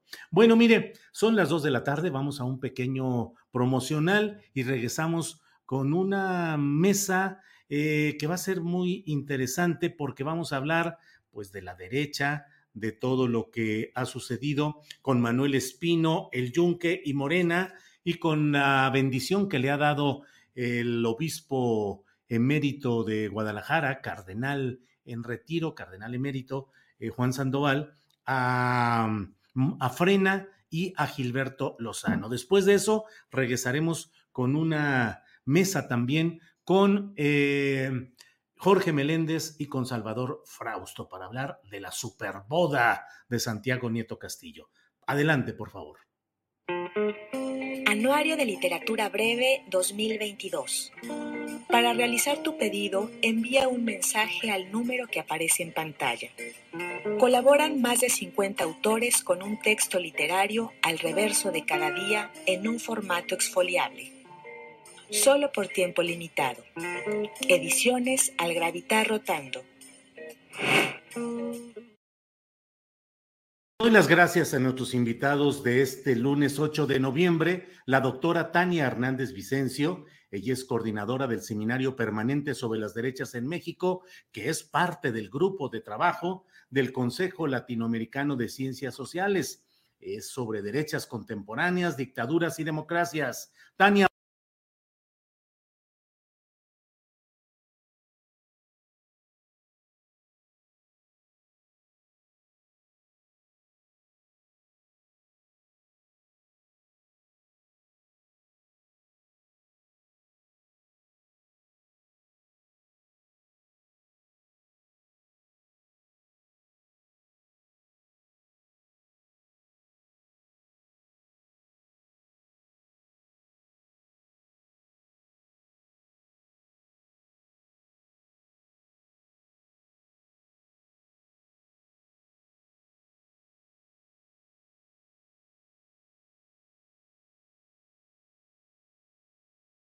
Le doy las gracias a nuestros invitados de este lunes 8 de noviembre, la doctora Tania Hernández Vicencio. Ella es coordinadora del Seminario Permanente sobre las Derechas en México, que es parte del grupo de trabajo del Consejo Latinoamericano de Ciencias Sociales. Es sobre derechas contemporáneas, dictaduras y democracias. Tania, buenas tardes. ¿Qué tal? Buenas tardes. Gracias por la invitación. Al contrario, estamos también con el doctor Mario Santiago Jiménez, es doctor en Historia Moderna y Contemporánea por el Instituto de Investigaciones Doctor José María Luis Mora, integrante del Sistema Nacional de Investigadores y del Grupo de Trabajo Derechas Contemporáneas, Dictaduras y Democracias, y de la Red Internacional derechalogos e investigador del Instituto Mora. Eh, Tania, ha llamado mucho la atención esta afiliación de eh, Manuel Espino, que fue presidente nacional del PAN, que siempre ha sido mencionado como miembro del Yunque, se afilia a Morena y pues la intención política es participar en la candidatura a gobernador de Durango. ¿Qué significa, qué te parece esta llegada de un personaje como Manuel Espino a un partido como Morena? Tania. Claro, eh, bueno, de entrada eh, quizás es importante decir brevemente que Espino, sabemos, es un personaje no solo muy polémico, sino también eh, muy controversial en términos de su relación con el Partido Acción Nacional, al cual dejó en 2015 del, pues fue expulsado de esta organización por, digamos, enfrentamientos con Felipe Calderón y toda una mm, disputa también por la presidencia de la Organización Demócrata Cristiana de América, lo cual también es importante eh, comentar. Entonces, eh, digamos que el personaje es un personaje en sí polémico, tiene eh, en su haber varias militancias, como tú lo has planteado, tanto desde el punto de vista de la Organización eh, Nacional del Yunque, donde ha militado, durante muchos años, en DIAC, ha formado diversas organizaciones cívicas, estudiantiles. Eh, una vez que él dejó, por ejemplo, la OTCA en 2010, fundó un movimiento llamado el Movimiento Nacional para Volver a Empezar. Es un activista que crea opinión pública a través de esta página de Yo Influyo. Eh, en fin, ha tenido, digamos, eh, un historial eh, importante desde el punto de vista de la oposición, de esta oposición de derecha más radical que surge en los años 50, 60 en México y en, otros, en otras latitudes. Ahora bien, con relación a la militancia en Morena, a mí me parece que lo que denota este paso de Espino, quien también pasó por Movimiento Ciudadano, también hay que recordarlo, eh, lo que denota es justamente no solo una crisis de los partidos, de la que hemos hablado eh, varias veces en este programa, sino también una crisis de los liderazgos, ¿no? Y de las propuestas programáticas de las que también ya hemos eh, mencionado. me parece que hay dos elementos importantes a rescatar en esta, en esta aproximación de las crisis, que tienen que ver con cómo los partidos están echando mano también de distintas redes ciudadanas o cívicas de distintos matices, ideologías, etcétera, para eh, poder enfrentar las contiendas electorales. En el caso de la candidatura en la que él va, que es la de Durango, pues él es, él obviamente es, nacido en Durango, tiene una larga trayectoria también dentro del PAN en Durango, pero bueno, ahí eh, eh, sabemos muy bien que actualmente todo el liderazgo panista que desplegó el gobernador Rosas Aispuro a través de la Alianza Federalista, pues también es un elemento importante a través del cual me parece eh, que Morena intenta, digamos, eh, pelearle un espacio a este panismo más eh, radical a través de la candidatura de Espino y lo que también a nosotros pues nos pone un poco en, la disyuntiva o en, el predicamento de cómo analizar estos acercamientos entre estas derechas radicales con esta izquierda social de la que encabeza Morena, ¿no? Entonces me parece que su candidatura pone en el centro varias paradojas interesantes para analizar rumbo sobre todo a las elecciones del próximo año y de las del 2024. Gracias, Tania Hernández. Doctor Mario Santiago Jiménez, paradojas las que estamos viendo en esta relación de una derecha eh, pues tan peculiar como esa a la que ha pertenecido Manuel Espino. Menciona Tania incluso el nombre de DIAC, aquella Organización de Desarrollo Humano Integral, Asociación Civil, que era uno de los organismos fachada de los yunques, según de, la organización El Yunque, según diversos eh, estudios y diversos eh, artículos que han mencionado eso. En fin, Mario, ¿qué te parece esta aparición de Manuel Espino ya afiliándose abiertamente a Morena y buscando un cargo relevante como es el de gobernar Durango? ¿Qué opinas, Mario? Eh, bueno, me sumo a lo que señaló Tania y yo agregaría que habría que pensar eh, en términos regionales también en este caso, ¿no? Em, para pensar a Manuel Espino y su trayectoria hay que pensar las dinámicas de políticas regionales, estatales. Él eh, se integró al PAN como a los 18, 19 años em, y él, era, él es militantes. Dicen que aunque renuncien a la organización, siempre son parte del yunque, nunca dejan de serlo, ¿no? Es una misión de vida. Eh, pero es interesante porque él eh, va a participar políticamente muy joven eh, en el norte, en el noroeste mexicano, que en la historia del yunque es bastante interesante. en los años 70 y 80 es una región que se van a disputar con los tecos de Guadalajara. Ya se habían distanciado desde mediados de los años 60. Entonces, a, lo largo de los años 70 y principios de los 80, el noroeste va a ser un espacio de disputa, no solo política, sino incluso armada entre estas organizaciones de la extrema derecha, ¿no? Entonces él va a iniciar su trayectoria política afiliándose al PAN en esta militancia radical y además le va a tocar eh, a mediados de los 80 ya la participación en el PAN en Chihuahua. pensemos que en 1986 eh, se dio la elección famosa del fraude en, Chihuahua que generó una movilización tremenda y en la cual varios sectores del catolicismo eh, políticamente activo que formaban parte del PAN participaron en acciones de resistencia civil o de desobediencia civil, y ahí también Manuel Espino tuvo que ver. Eh, entonces, eh, su trayectoria ha sido consolidada en política regional y a partir de estos momentos ¿no? de conflicto. luego va a, estar, va a ser muy cercano a Luis Felipe Bravo Mena, ¿no? va a ser su secretario general cuando Luis Felipe Bravo Mena sea dirigente del PAN. Entonces, lo que nos va mostrando a lo largo de todo su recorrido, es decir, desde esta militancia más de calle, por decirlo de alguna manera, hasta llegar a la, élite panista con la alternancia en el 2000, em, lo que nos muestra es, sí, por un lado lo que se ha dicho en los medios, ¿no? Estos adjetivos del chapulín, etcétera, pero por otro lado nos muestra la capacidad de un político todoterreno, ¿no? Capacidad de, de negociar, de adaptarse, de estar en el PAN y moverse a Movimiento Ciudadano y luego moverse con Morena. Y ahí habría que pensar que antes de esta declaración pública de afiliación, él ya había, en el contexto de la campaña 2018, ya había dicho públicamente que su organización iba a respaldar a Andrés Manuel López Obrador. Y esa negociación se dio otra vez a partir de lazos que construyó en la política regional. Él, aunque era de Durango, hizo su trayectoria política en Chihuahua y luego en Sonora, y él creció también políticamente cercano a Alfonso Durazo. Cuando tuvo problemas eh, con Marta Sagún, Alfonso Durazo en el sexenio de Fox, cuando era el secretario particular de Fox, Manuel Espino también, como parte de la élite panista, declaró públicamente en contra de, Marta Sagún, ¿no? Entonces, eh, se ha especulado, incluso se especuló cuando ganó Durazo la gubernatura en Sonora, eh, los periodistas sonorenses señalaban que era muy probable que se llevara Manuel Espino a seguridad, ¿no? Que él ya había estado en seguridad en Hermosillo. Entonces, ahora esta decisión tiene que ver, me parece, otra vez con esa cercanía, con ese puente a través de Durazo, que es con el que negoció la cercanía en 2018. Me parece que tiene que ver otra vez esta lógica de la política regional del noroeste y también con que los resultados eh, actualmente en donde está Manuel Espino en el área de seguridad no han sido los mejores y hasta donde se rumora no se lleva bien con la secretaria de seguridad. Entonces parece una salida lógica, ¿no? Buscar una candidatura con el respaldo de esta política. Hey, it's Ryan Reynolds, and I'm here with Keith, co star of my upcoming film, If, only in theaters, May 17th. Do you want to tell people the big news?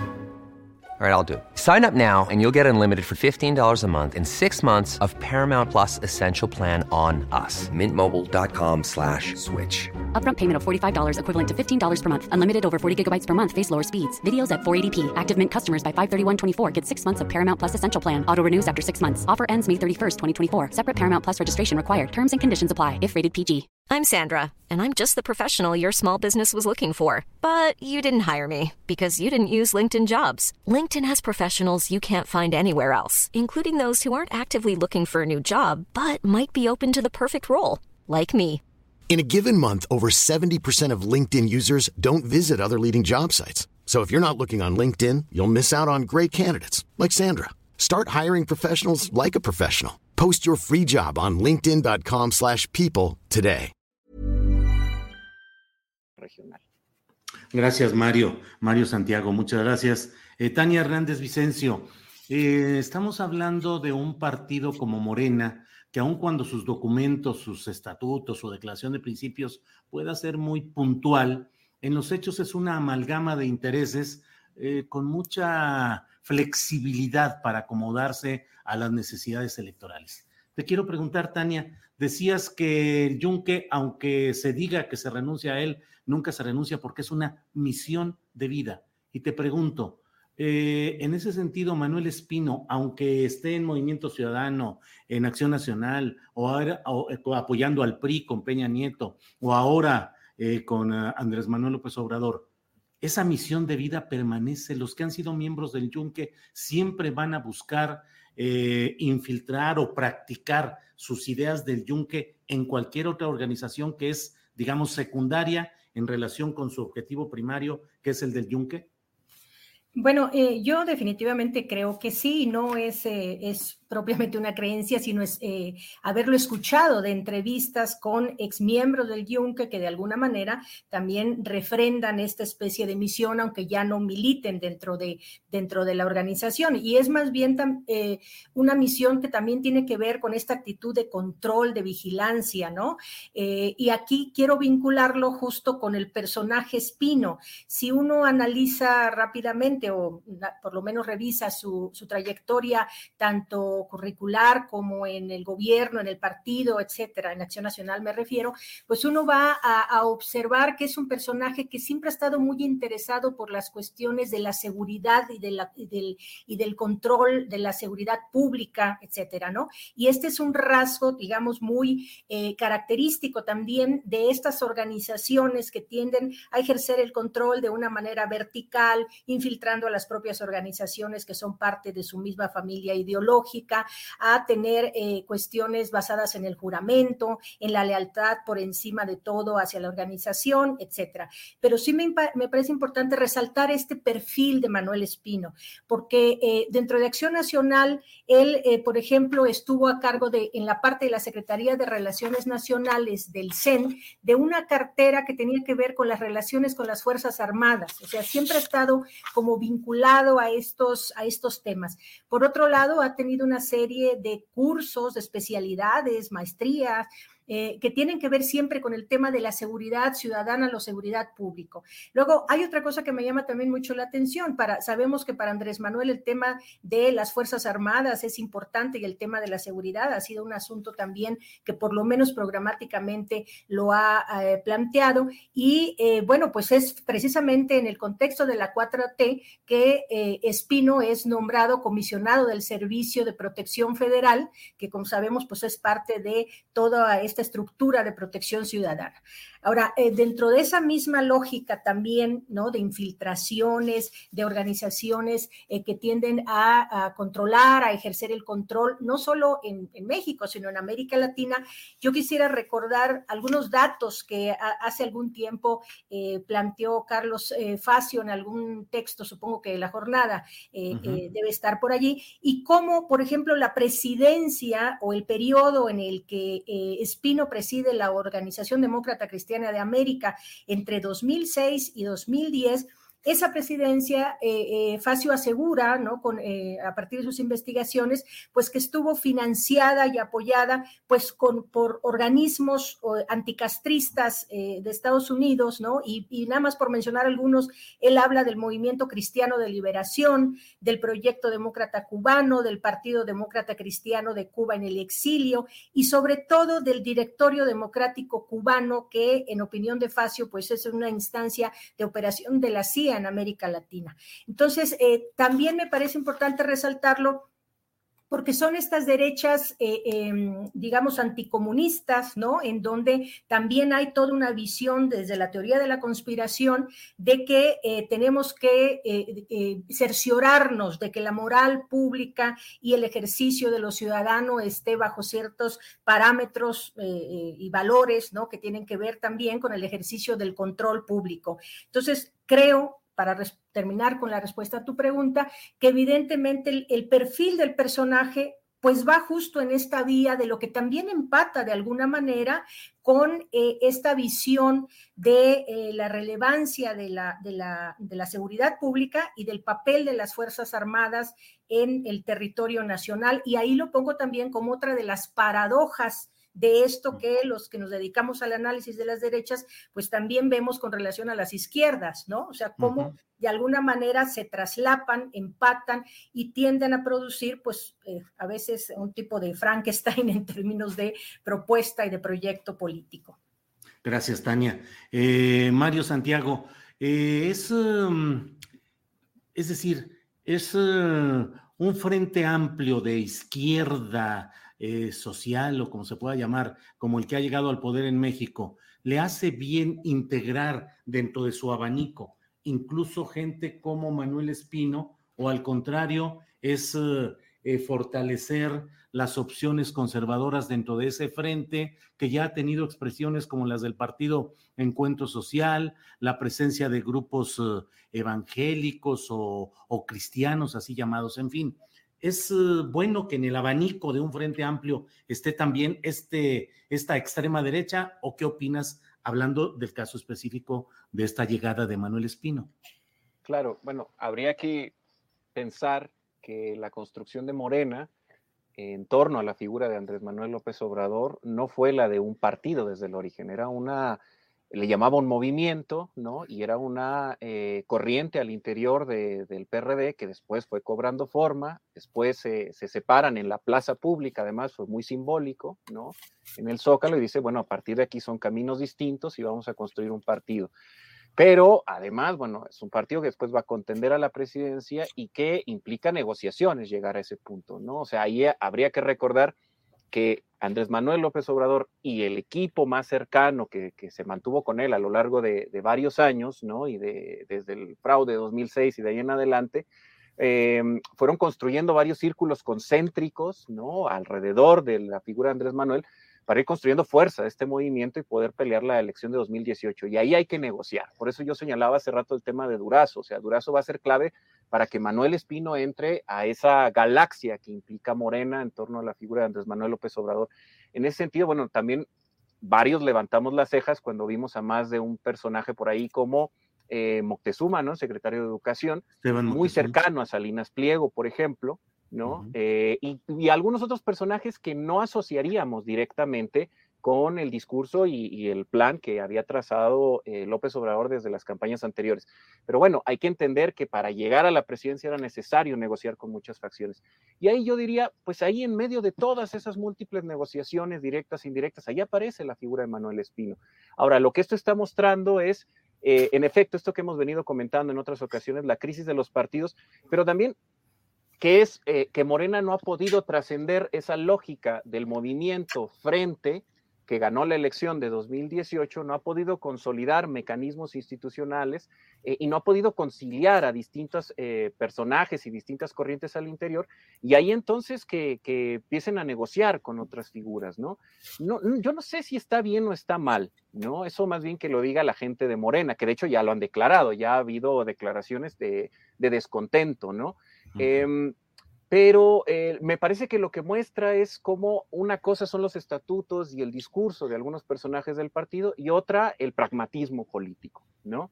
Eh, en ese sentido, no me parece extraño, ¿no? Y como lo han señalado también otros reportajes, ahorita le ponemos mucha atención a Manuel Espino porque mediáticamente ha sido eh, ha hecho mucho ruido desde hace años su militancia o presunta militancia en el Yunque, pero se ha señalado a otros integrantes del gobierno, funcionarios medios o menores, o incluso, habría que señalarlo, políticos de Morena en otros estados que eh, militan en, la misma organización. Solo que ahora esto ha generado mucho ruido mediático, pero no es extraño que en otras regiones también ya se han manifestado militantes de Morena que gente asociada al Yunque está dentro de Morena en los estados. Sí. Bien, Mario, muchas gracias. Tania, hay otro tema que me parece que podemos eh, abordar, que es el tema relacionado con esta bendición que le dio el cardenal emérito de la Arquidiócesis de Guadalajara, Juan Sandoval Íñiguez, a Gilberto Lozano y al Frente Nacional Anti-AMLO, a el conocido como Frena, en su lucha intestina contra el comunismo y la llegada de una dictadura a México. ¿Qué opinas de esto, Tania, por favor? Bueno, eh, eh, quizás lo primero que quisiera decir, retomando lo que planteaba Mario, es que justamente este tipo, para vincularlo, pues este tipo de personajes tan estridentes como Espino, pues llaman la atención en coyunturas específicas y más si viene una próxima elección, ¿no?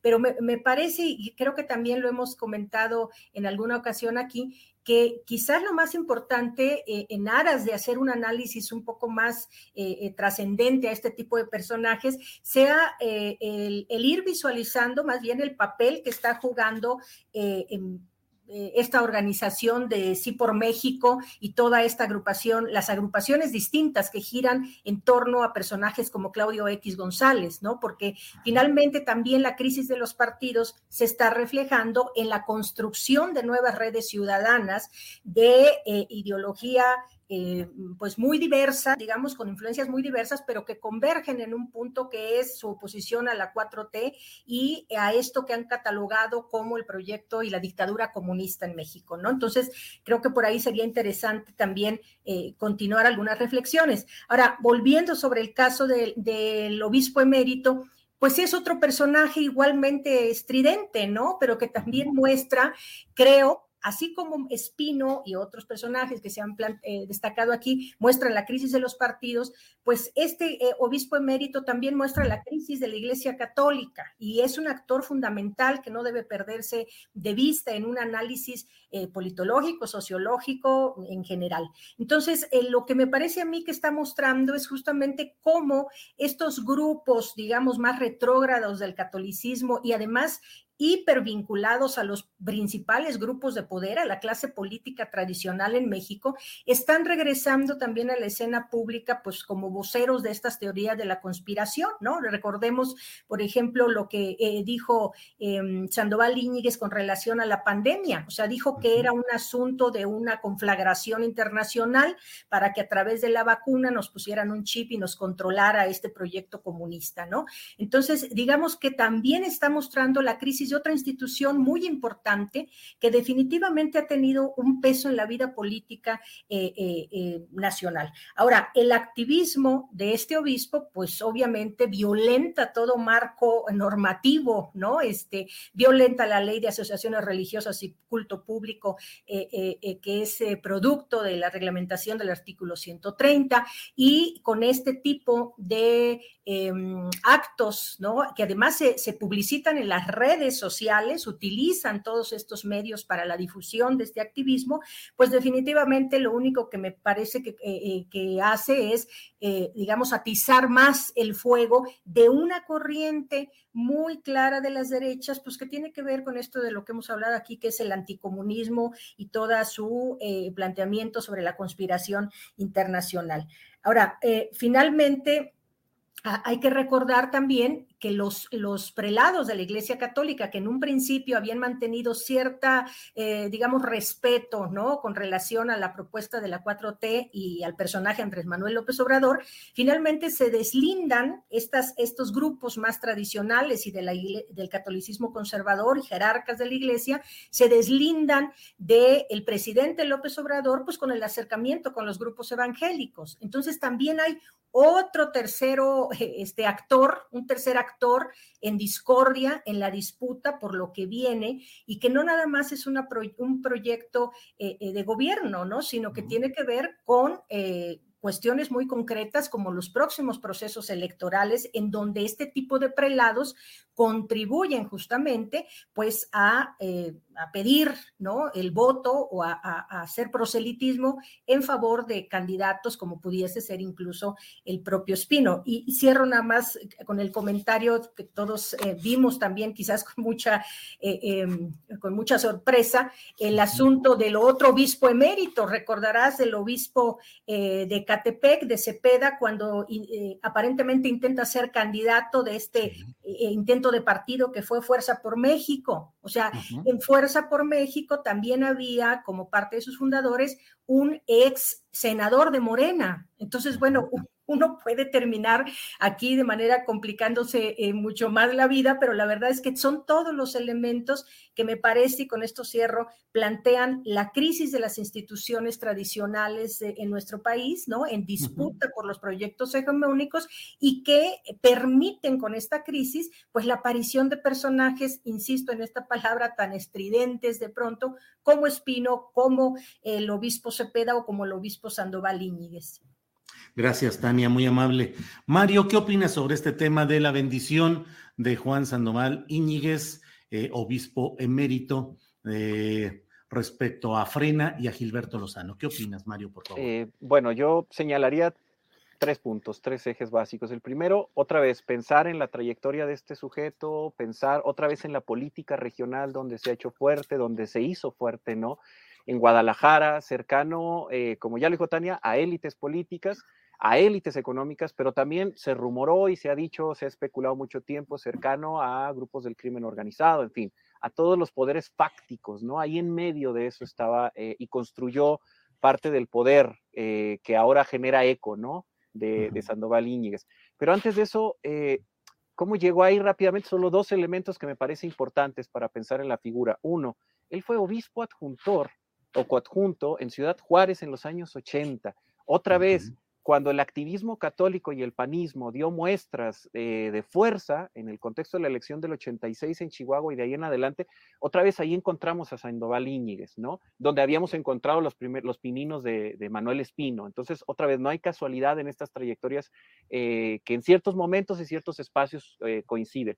Y el otro elemento importante es que Sandoval Íñiguez eh, fue cercano o se le consideró como parte del equipo de Jerónimo Prigioni, que era el nuncio apostólico en México, al que se le considera el que impulsó toda esta reforma de los años 90, que llegó hasta el cambio de la constitución, ¿no? Y que le abrió otra vez las puertas a los católicos más conservadores a la vida pública, ¿no? Y ahí, y ahí en ese entorno es donde se ubica otra vez este personaje, que otra vez, eh, eh, si bien estas declaraciones estridentes que nos parecen además fuera de lugar, ¿no? Algunas francamente risibles, otras muy peligrosas, etcétera.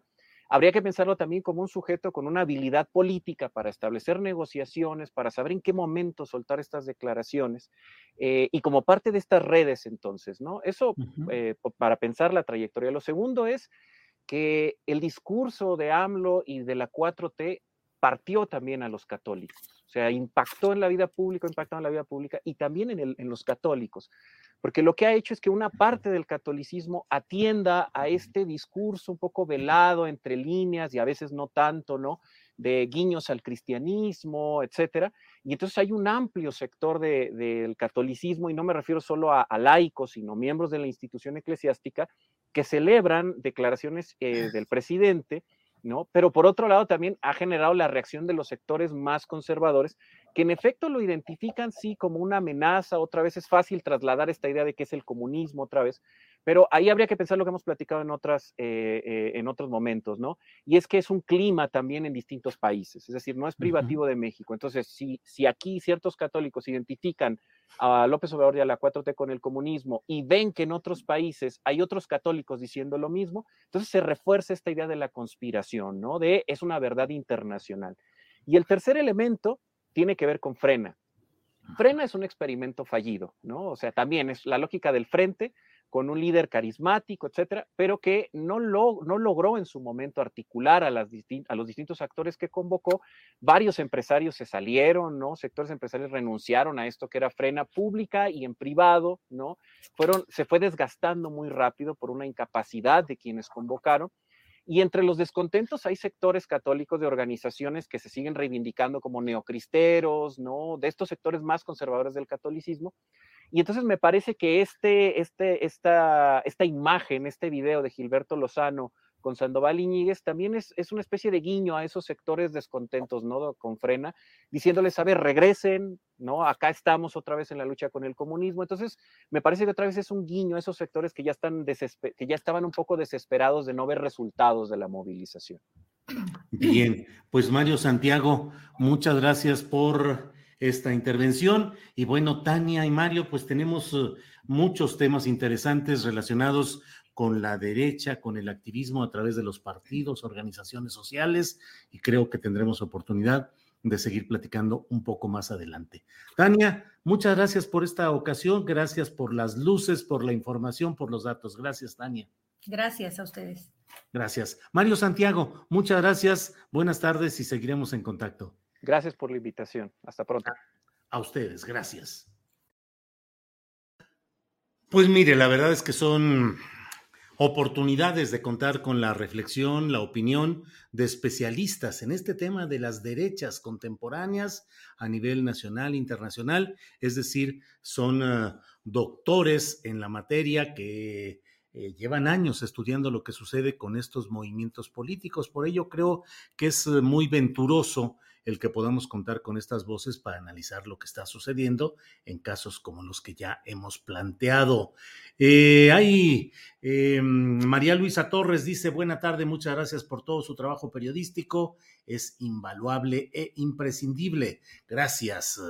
Eh, Marco Antonio Cruz dice saludos Tania y Mario, muy buena mesa. Efraín Bernal dice con la llegada del Chapulín Facio, Manuel Espino y los panistas ungidos, Germán Martínez, López Gatel, Lili Telles y Tatiana, Tatiana Cloutier, se revive el bloque conservador panista al interior del primor. Eso dice Efraín Bernal, así lo leemos. Bueno, ahora ya no es el cristianismo, ahora es el amlomismo dice Sócrates Abdel Sánchez. Por acá Juan Lug con eh, imágenes así eh, de demonios, de chamucos, dice pura falsa narrativa de Julio y sus doctores. Bueno, de todo aquí comentamos. Silvia Márquez dice buen análisis, buen análisis, Julio.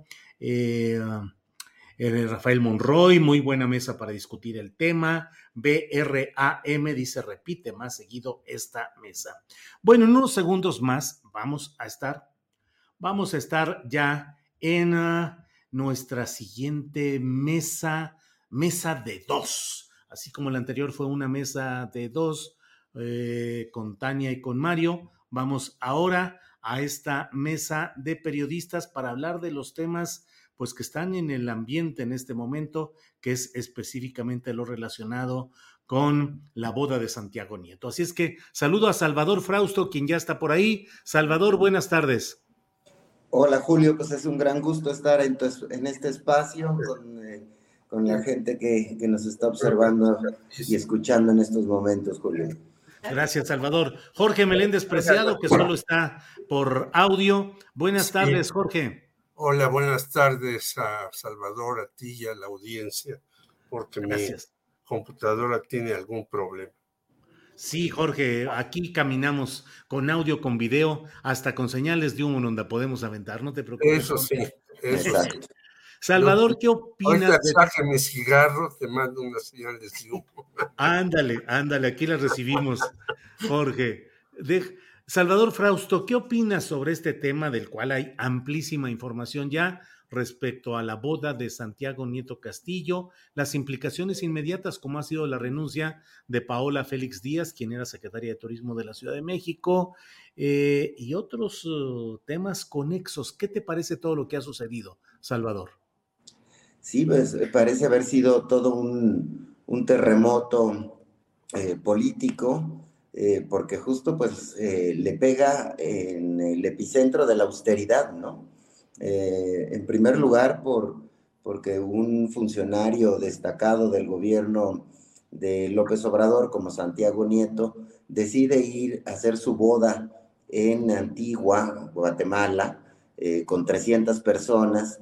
y bueno, pues ya habíamos visto el ejemplo de lo que ocurrió con con la boda del ex vocero de López Obrador en el periodo de transición, lo cual, bueno, pues este, se generó también ahí un, un, escándalo importante, ¿no?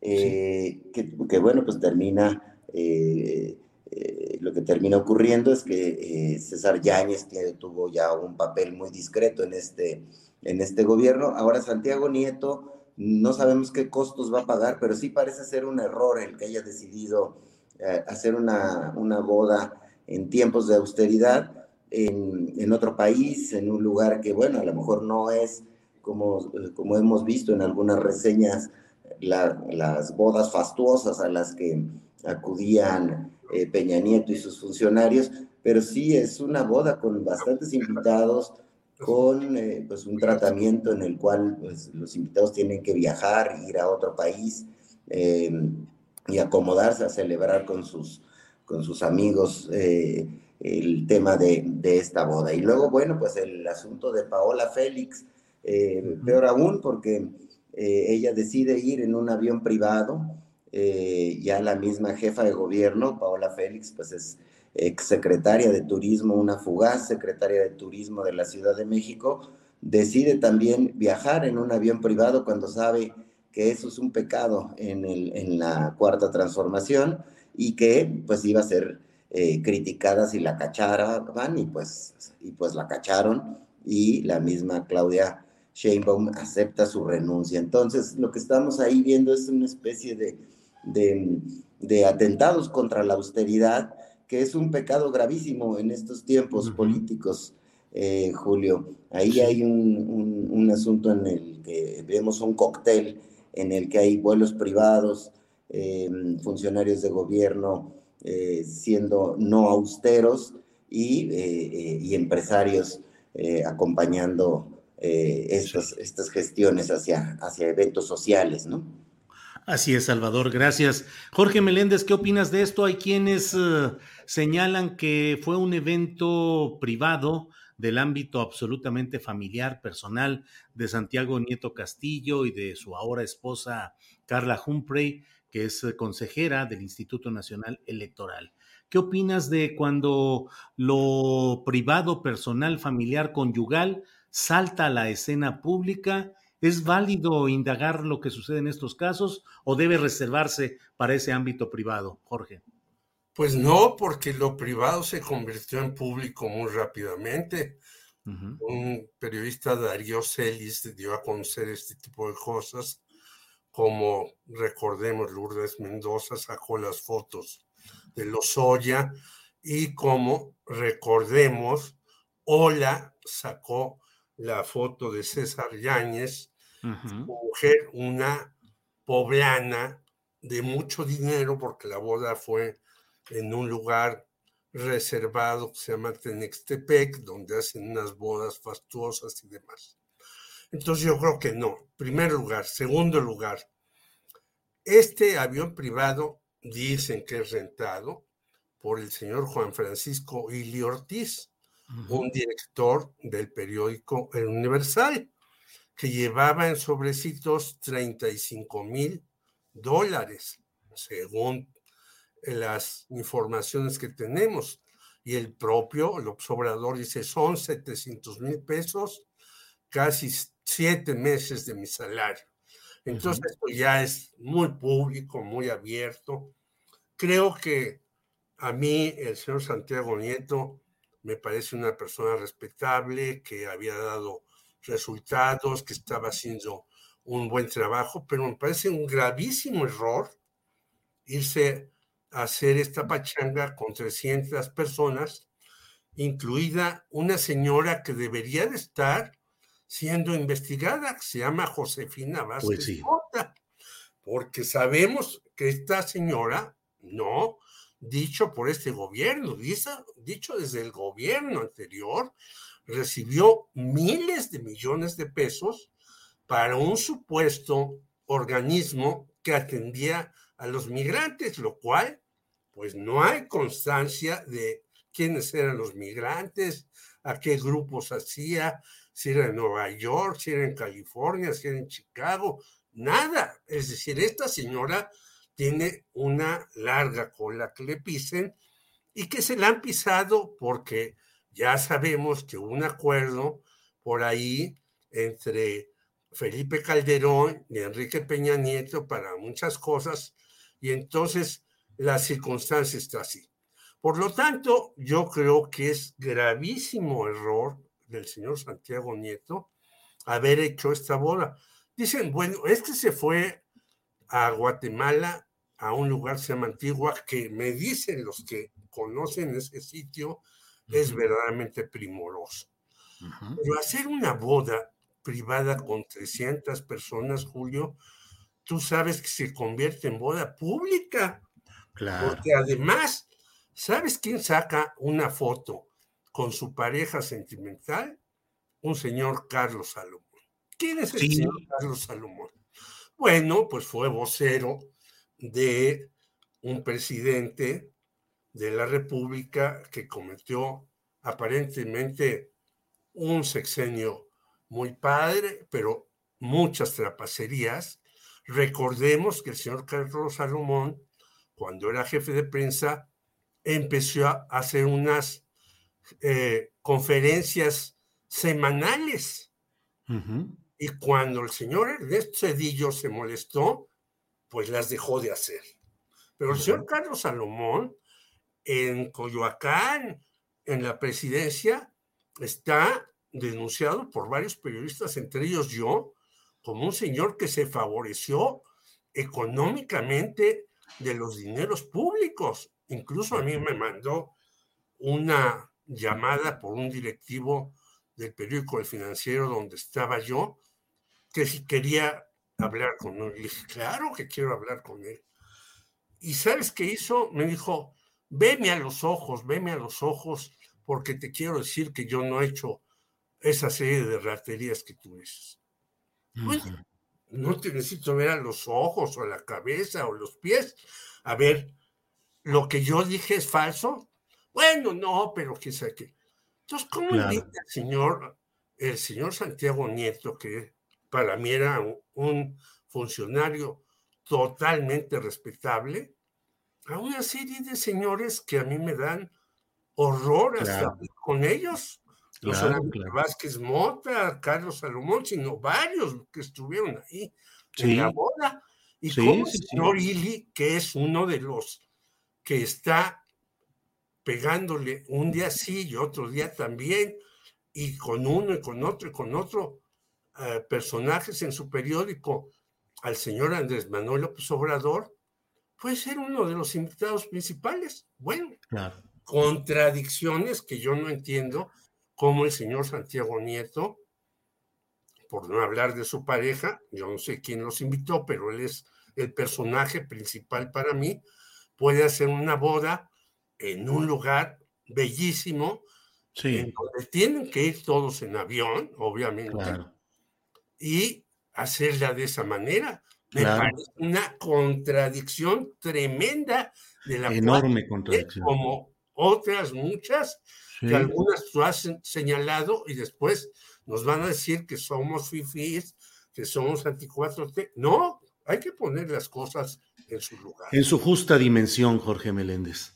Así es. Gracias, Salvador Frausto. Eh, hay muchos nombres. A veces, Salvador Frausto, pues tú eres un especialista en periodismo de investigación.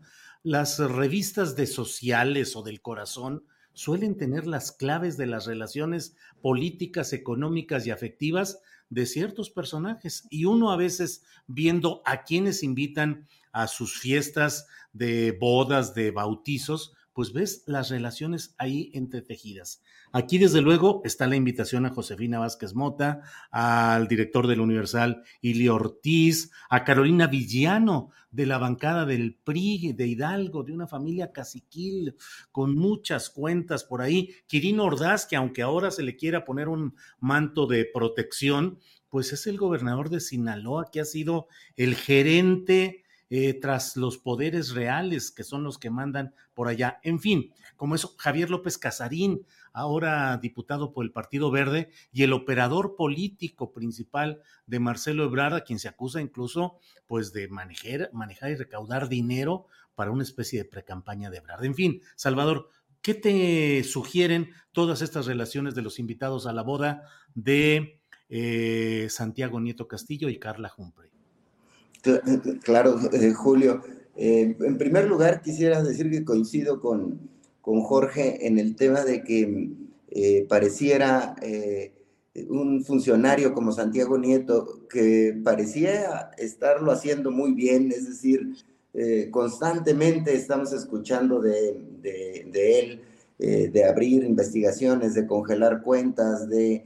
Y como esa fue la gran promesa de López Obrador en su campaña, el asunto de perseguir a los corruptos, se convirtió en un personaje bien interesante porque eh, si lo contrastamos con el fiscal eh, Hertz, que luce muy parsimonioso, lento en sus acciones, eh, tenemos a, a, a, Santiago Nieto, pues muy movido, muy activo, muy dinámico, y después vemos este asunto, que sin duda, eh, pues hay dos lecturas bien interesantes cuando ocurren este tipo de, eventos, de bodas, de, eventos sociales o de fiestas de políticos. Uno es eh, eh, lo que bien señalas, las relaciones del poder, cómo se pueden mirar a través de la lista de invitados.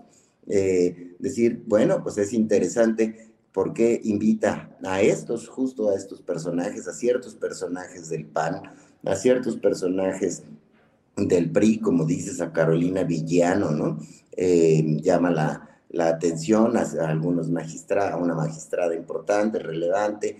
Ese es un asunto eh, que, llama, que llama poderosamente la atención y que invita a la interpretación política de quiénes están ahí, quiénes son sus amigos, porque a quién invita la gente a sus bodas, pues a sus, a sus cercanos o a personas que eh, les conviene, eh, con las que les conviene convivir y con la que le conviene tener algún tipo de trato. Esa es una lectura bien interesante de la lista de invitados que vemos en esta boda de, Santiago Nieto y de Carla Humphrey, que además la boda en sí, la pareja en sí ya em, llamaba la atención a, ciertas pues eh, interpretaciones, porque eh, pues Carla es consejera del INE, un instituto que ha tenido eh, pues roces fuertes, abiertos con el presidente López Obrador. Entonces ya esa boda en sí eh, llamaba, llamaba la atención y ahora vemos una lista de invitados de gente poderosa,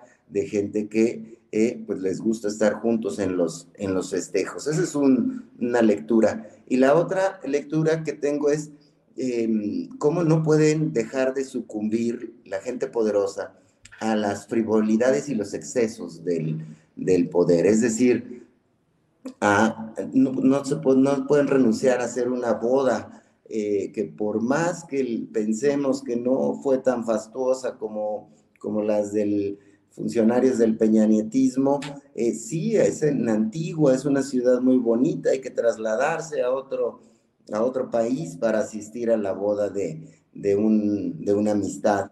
Eh, de, en este caso de, los, de las personas que deciden casarse, que son de Santiago Nieto y Carla Humphrey. Entonces se mezclan ahí esas dos, esos dos factores, poder mirar las relaciones de poder y poder mirar que no pueden evitar eh, los excesos.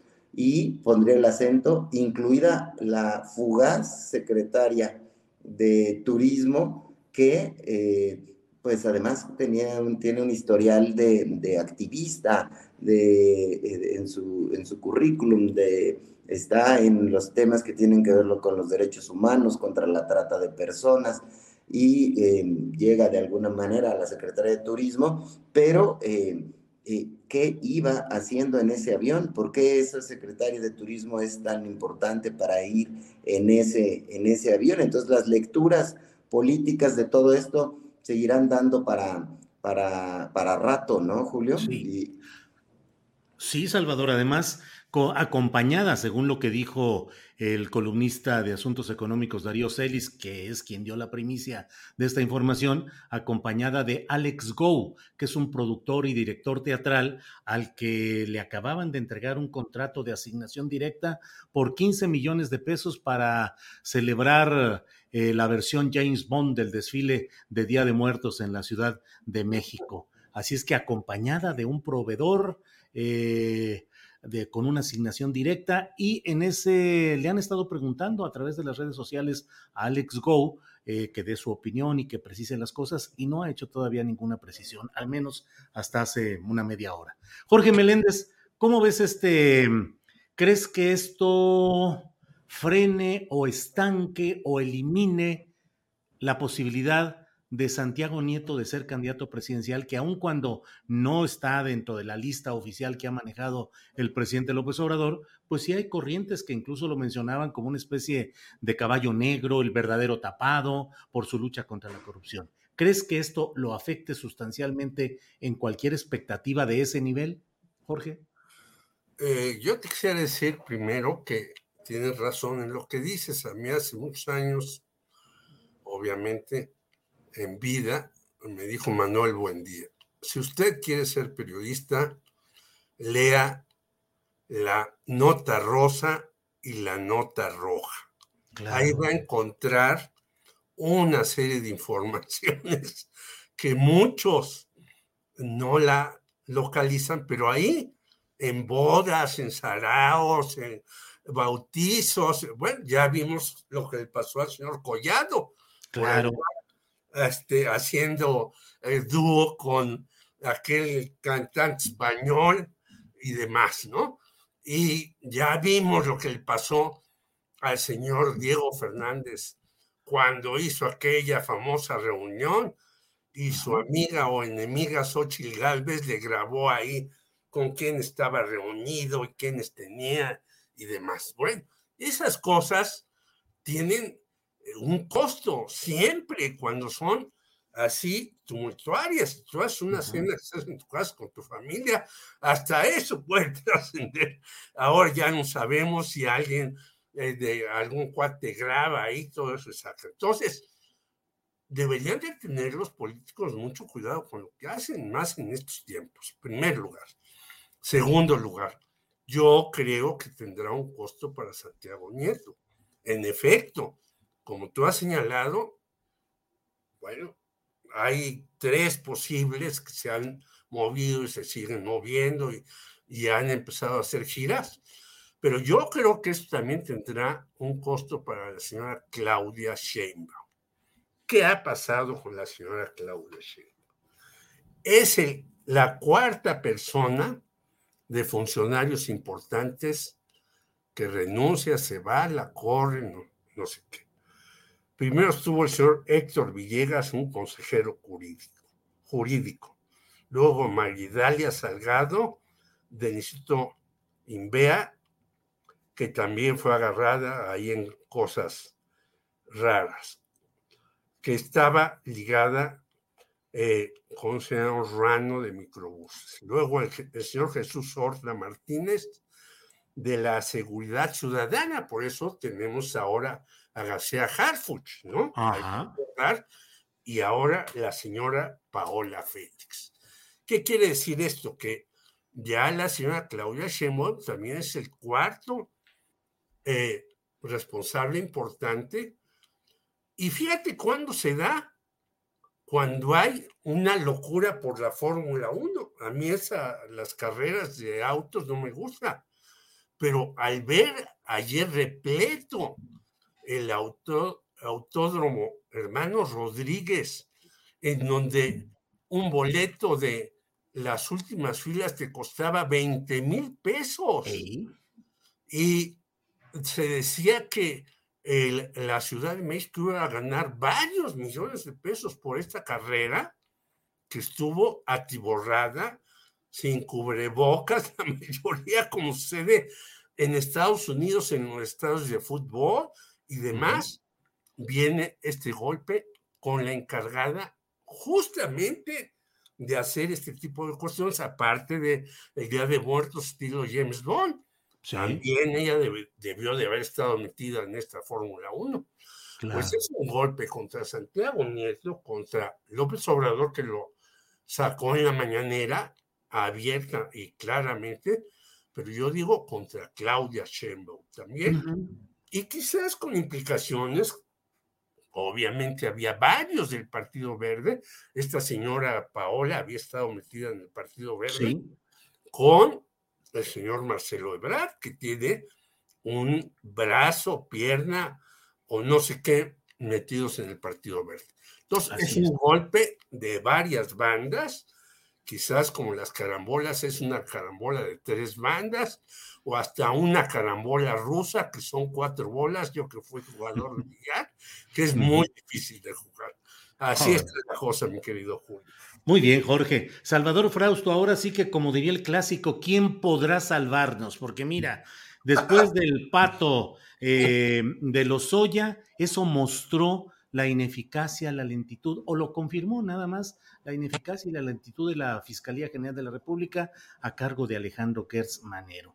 O sea, eh, eso mostró de una manera eh, ofensiva todo lo que implica que no hay una vocación real para luchar contra la corrupción y que no hay consecuencias ni efectos conforme a los que se desearían. Y ahora este episodio que le pega a Santiago Neto Castillo, que ha sido, pues ahora sí que el chapulín colorado de la lucha contra la corrupción, el que ha estado dando, dando la información más adecuada. Eh, ¿Qué pasa? ¿Cómo ves? ¿Por qué estos funcionarios se quedan atrás respecto, rezagados respecto a la exigencia general de corrupción. Estaremos condenados a que pase el tiempo y no pase nada profundo ni trascendente. es, es, paradójico, ¿no? Los funcionarios que están metidos, dedicados a combatir la corrupción, y bueno, esta idea de austeridad pues viene junto con pegado, ¿no? Es decir, se promueve austeridad porque hemos vivido unos excesos tremendos en los sexenios, en los últimos sexenios de, muchísimos ya años. Eh, y la gente estaba harta, está harta de ese tipo de, de actitudes. Y lo que debía ser un evento, eh, las bodas, como sabemos, las bodas o este tipo de eventos sociales son para mostrar músculo, para mostrar poder, pero eh, el tiempo ha cambiado. Ahora lo que está pasando con este tipo de eventos es que están mostrando los políticos sus debilidades en este tipo de, eventos que fueron, pues, durante muchos años diseñados o pensados para mostrar qué fuerza tienen ciertos personajes, con quién se llevan, eh, mm, cuáles son sus, sus relaciones. Y sin embargo, lo que ha pasado con este tipo de eventos es exhibir la frivolidad de nuestros, eh, de nuestros gobernantes. ¿Y qué pasa en la lucha contra la corrupción? Pues sí, me parece que mina la fuerza y la autoridad moral de un personaje como Santiago Nieto, de la misma manera que el pato del restaurante Hunan mina eh, la autoridad del fiscal Hertz que lo deja andar eh, paseando por los grandes restaurantes y creyéndole sin que hasta el momento tengamos eh, pruebas fuertes, claras, de que realmente va a colaborar con la justicia mexicana para atrapar a los, a los corruptos. Entonces sí aboya sin duda la lucha contra la corrupción eh, y la lucha por tener un país más austero con funcionarios menos frívolos. Esto viene a mostrarnos ese tema, que no estamos eh, no están exentos los, eh, la gente del poder a caer en este tipo de, tentaciones y mostrar, pues eh, francamente, debilidades cuando no deberían mostrarla, cuando debían cuidar su legitimidad frente a los gobernados. Y sí, es, me parece que es un, un traspié importante en la vida de los funcionarios que acudieron a esta a esta, a esta boda en Guatemala, en Antigua Guatemala, que además eh, tiene otra eh, situación que es por ahí cerca es donde agarraron a Javier Duarte. Así es. Ahí cerquita eh, estaba, fueron y lo atraparon. Entonces tiene una iconografía que como bien dice mi querido Jorge, es un golpe de tres bandas. Nadie ganó con esa boda. No ganó Carla Humphreys, no ganó Santiago Nieto, no ganó Paola Félix, no ganaron los empresarios eh, que acudieron a esa, a esa boda, no ¿quién ganó con esa boda? ¿No? Es, es, eh, era previsible además en los rumores previos a cuando ya se hablaba que iba a ocurrir, em, ya había ciertas lecturas de, de, analistas o de periodistas de decir, ¿y por qué van a hacer eso? O sea, ¿qué necesidad, eh, dirían los, diría el clásico filósofo, ¿no? De Ciudad Juárez, así es. Gracias, Salvador. Jorge Meléndez, mm, son las 3 de la tarde, así es que agradeciéndoles la oportunidad de platicar a ambos. Jorge, por favor, cierra diciéndonos cuál es la moraleja de esta historieta, cuál sería cásate en privado con poquitos y sin hacer tanto argüende. ¿Cómo ves, Jorge? Yo coincido con Salvador totalmente. Lo que antes era una virtud privada, pública, ahora es un vicio, ¿no? Entonces, lo que antes podías hacer descaradamente, llegar hasta con tu amante a una boda para exhibirle y decir, miren, yo tengo 80 chavas, no solamente mi mujer, y hasta mi mujer me perdona, ahora haces una cosita mínima y llegan las feministas, te tunden y te desbaratan. Y estamos cambiando, pero la gente no quiere cambiar, menos los políticos. Los políticos siguen pensando que las cosas siguen igual, que hay que perdonarlas. Añado a lo que dice Salvador. Un juez ya dijo, lo que hicieron en la Universidad de las Américas Puebla, ¿quién lo hizo? Pues el señor Hertz lo que hicieron está mal hecho. Esta cuestión de meter además hasta un rector que no tenía que estar ahí porque el señor Derbez anda allá huyendo porque lo parecía que lo iban a agarrar por estar siendo rector de la Universidad de los Américas Puebla. Hay que revertir el proceso y la familia Jenkins que debe tener el dinero y el control de la ONU. O sea que por todos lados le están tundiendo al señor Gers Manero y él creo que ni se entera. y este episodio del señor Santiago Nieto, pues es otro grave, gravísimo y espeluznante error. ¿Cómo si el señor Santiago Nieto creo que sabe muy bien lo que ocurrió con César Yáñez, esté ahora en el gobierno del Obrador o no? Dicen que está ahí en presidencia, en una oficina este, no muy visible. Bueno, pero le costó su chamba y entró su Ramírez. Ahora el señor Santiago Nieto, no sé qué vaya a ocurrir, pero este es un vicio de las personas privadas que no entienden que el mundo ha cambiado y que tenemos que cambiar respecto al mundo. Y si no lo hacemos, pues al rato nos van a exhibir si queremos estar en esa sintonía por alguna cuestión. Por lo tanto, hay que tomar nota y decir, ahora las cosas privadas deben ser privadas y en los actos públicos conducirse con respeto, con decoro, con eh, verdadera rectitud. Y no hacer además una boda de 300 personas, mi querido Julio. Bueno, ¿qué es esto? Como dice pues El Salvador, un afán de exhibición inútil, torpe y con consecuencias graves. Muy amable. Gracias. Pues gracias, Jorge. Salvador Frausto, gracias por la oportunidad de estar en esta ocasión eh, platicando con Jorge Meléndez y con la audiencia. Y si hay algún otro tema o punto que quieras abordar, mm, eh, ya estamos en el final de esta mesa, pero adelante, Salvador. Eh, solo agradecer el espacio a, ti, Julio, al querido Jorge y pues a la audiencia de compartir esta, estas reflexiones sobre un evento que de verdad sí tiene componentes bien interesantes que exhiben en nuestra clase política y que exhiben eh, las relaciones eh, del poder que hay que seguir estudiando y analizando de cerca para poder explicarle nosotros los periodistas a la, a la audiencia, pues, eh, pues todos estos, estos fenómenos que son noticiosos sin duda. Muchas gracias a los dos y a la audiencia. Abrazos.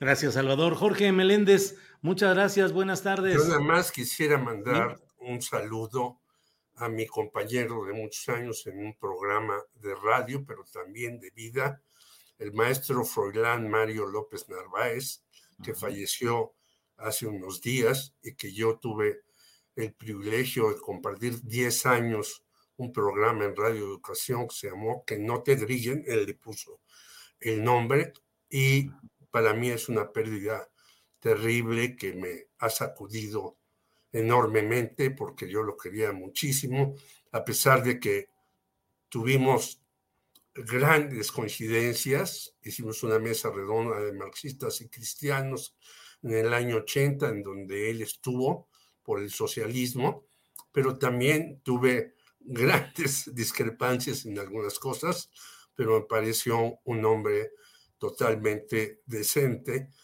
que murió, no digo que en la miseria, pero murió en la justa medianía, como decía Benito Juárez. Gracias, Julio. Gracias a ti, Jorge. Salvador, Jorge, muchas gracias y espero vernos pronto. Gracias. Hasta luego. Bien, pues eh, esta ha sido esta mesa de dos, la mesa de dos periodistas, Jorge Meléndez y eh, nuestro compañero Salvador Frausto, para analizar y platicar de lo que está sucediendo en toda este tema de la boda del director de la Unidad de Inteligencia Financiera de la Secretaría de Hacienda, Santiago Nieto Castillo. Bueno, mire, tenemos más información en este día, más información relevante y para ello está nuestra compañera Adriana Buentello de regreso. Adriana, listos, puestos ya para seguir adelante. ¿Cómo estás, Julio? Pues ya tenemos algo de información. Em, Julio, comentarles que el presidente en la conferencia mañanera dijo que el tema de la remodelación de las oficinas de la Auditoría Superior de la Federación, donde el titular David Colmenares, de acuerdo a estos reportes, estas investigaciones periodísticas, habría gastado dinero público para remodelar esta oficina, pero también, al parecer, para vivir ahí, dijo el presidente que esto es un asunto que el Poder Legislativo tendría que investigar. El presidente consideró que además que el titular de esta Auditoría Superior de la Federación tiene, em, que tiene este departamento en esas oficinas, em, si trabaja ahí y también vive, dijo que quizá se justifique. Si te parece, vamos a escuchar. Bueno, es un asunto del Poder Legislativo. No estoy eh, evadiendo ¿no? el caso, pero sí es un asunto que corresponde al Poder eh, Legislativo. Ellos deberían de explicar esta situación y dar un punto de vista. Eh, acerca de que está viviendo él, yo no podría este, decir mucho porque yo vivo aquí, en un departamento del Palacio, un departamento que eh, se construyó en el tiempo de Felipe Calderón para descanso. Entonces, si el titular de esta, este organismo es la Auditoría Superior de la Nación, eh, eh, tiene pues un departamento ahí y ahí vive, trabaja ahí, pues a lo mejor se justifica, ¿no? Bueno, Julio, además también, eh, pues comentarte que eh, la Fiscalía General de la República, eh, Julio, em, dio a conocer hace unos momentos que la Fiscalía Especializada en Materia de Derechos Humanos obtuvo un orden de aprehensión en contra de Juan Carlos G por su probable responsabilidad en la comisión del delito de intervención ilegal de comunicaciones agravado en perjuicio de una periodista. Julio, esto es utilizando el software conocido públicamente como Pegasus. Esta es la primera, eh, la primera orden de aprehensión sobre este tema, lo cual, pues sí, Julio, esto es un tema muy importante. Eh, en este comunicado, la Fiscalía da a conocer que eh, el primero de noviembre, elementos de la Policía Federal Ministerial cumplimentaron dicha orden de aprehensión en la ciudad de Querétaro trasladándose de manera inmediata a la Ciudad de México para poner al imputado a disposición de un juez en el Centro de Justicia Penal Federal con sede en el Reclusorio Sur. Así que este es un tema importante. Eh, sobre este tema de Pegasus y la primera sería la primera persona detenida, la primera persona detenida en este en este sentido, Julio. Y contarles también que eh, después de casi 20 meses de permanecer cerrada la frontera, hoy se reabrió la frontera de México-Estados Unidos para viajes no esenciales. Así que, pues, eh, eh, aunque aún todavía no vuelve a la normalidad eh, esta franja de casi 3.200 kilómetros, comienza pues poco a poco a normalizarse esta, esta circulación en esta zona fronteriza, Julio. Y también, fíjate que hay un tema importante que luego de algunas declaraciones que dio el presidente de Morena, Mario Delgado. Hace algunos minutos dieron una conferencia, la coalición va por México, y donde sus dirigentes, bueno, dieron algunas posturas y algunas declaraciones. Llama la atención, Julio, que en el caso del presidente del Partido Revolucionario Institucional, dijo que lo único que hace Mario Delgado con estas declaraciones irresponsables e irreverentes, eh, que no se pueden permitir y que no ayudan en nada a la construcción de acuerdos, es cerrar la puerta al diálogo con nosotros. Si te parece, vamos a escuchar porque habla particularmente de la reforma energética. Lo único que hizo y lo único que hace Mario Delgado con esas declaraciones irresponsables, irreverentes, que no se pueden permitir, una declaración verdaderamente que no ayuda a nada en la construcción de acuerdos y consensos para que a México le pueda ir bien, lo único que hace Mario es cerrar la puerta al diálogo con nosotros, porque es una falta de respeto y hoy quiero precisarlo. En el tema de la reforma energética, el FRI fue muy claro. Nosotros iríamos al debate, a la apertura a la discusión total. Es un tema técnico, es un tema fundamental, no es un tema más. ¿Cómo ves, Julio? Pues eh, este, complican las cosas en este, en este tema con pues, las declaraciones que le parecieron muy, o las consideraron muy ofensivas. En este caso, las declaraciones que dio María Delgado. Julio, ¿cómo ves? Pues sí está la discusión a todo lo que da, Adriana, lo hemos visto en estas horas, en estos días, en este fin de semana en el que no descansó la crítica y el comentario. En este caso, lo del PRI, pues eh, son palabras que finalmente obedecen a la circunstancia específica del momento. Ya veremos si el PRI de verdad se mantiene ajeno a la dinámica que busca incorporarlos a la votación junto con Morena. Eh, ya veremos si realmente se mantienen en el grupo junto con lo que queda del PRD y con Acción Nacional. Pero bueno, pues ha sido un día bien movidito. Mario Delgado asistiendo a la Fórmula 1, eh, dos eh, glorias eh, tapatías o jaliscienses concentrando la atención deportiva, el Canelo Álvarez ganando una pelea muy sintomática con cuatro cinturones ya en su poder en el peso supermediano. Y por otra parte, Checo Pérez subiendo en tercer lugar al podio, la primera vez en la que hay un mexicano que sube al podio en uno de estos uno, dos, tres lugares al podio dentro de nuestro propio país. Entonces, bueno, pues hay de todo el festejo y el júbilo deportivo, el aprovechamiento, el papá de Checo Pérez, que es eh, diputado federal por Morena, pero él es muy agradecido con Margarita Zavala y con Felipe Calderón. En fin, eh,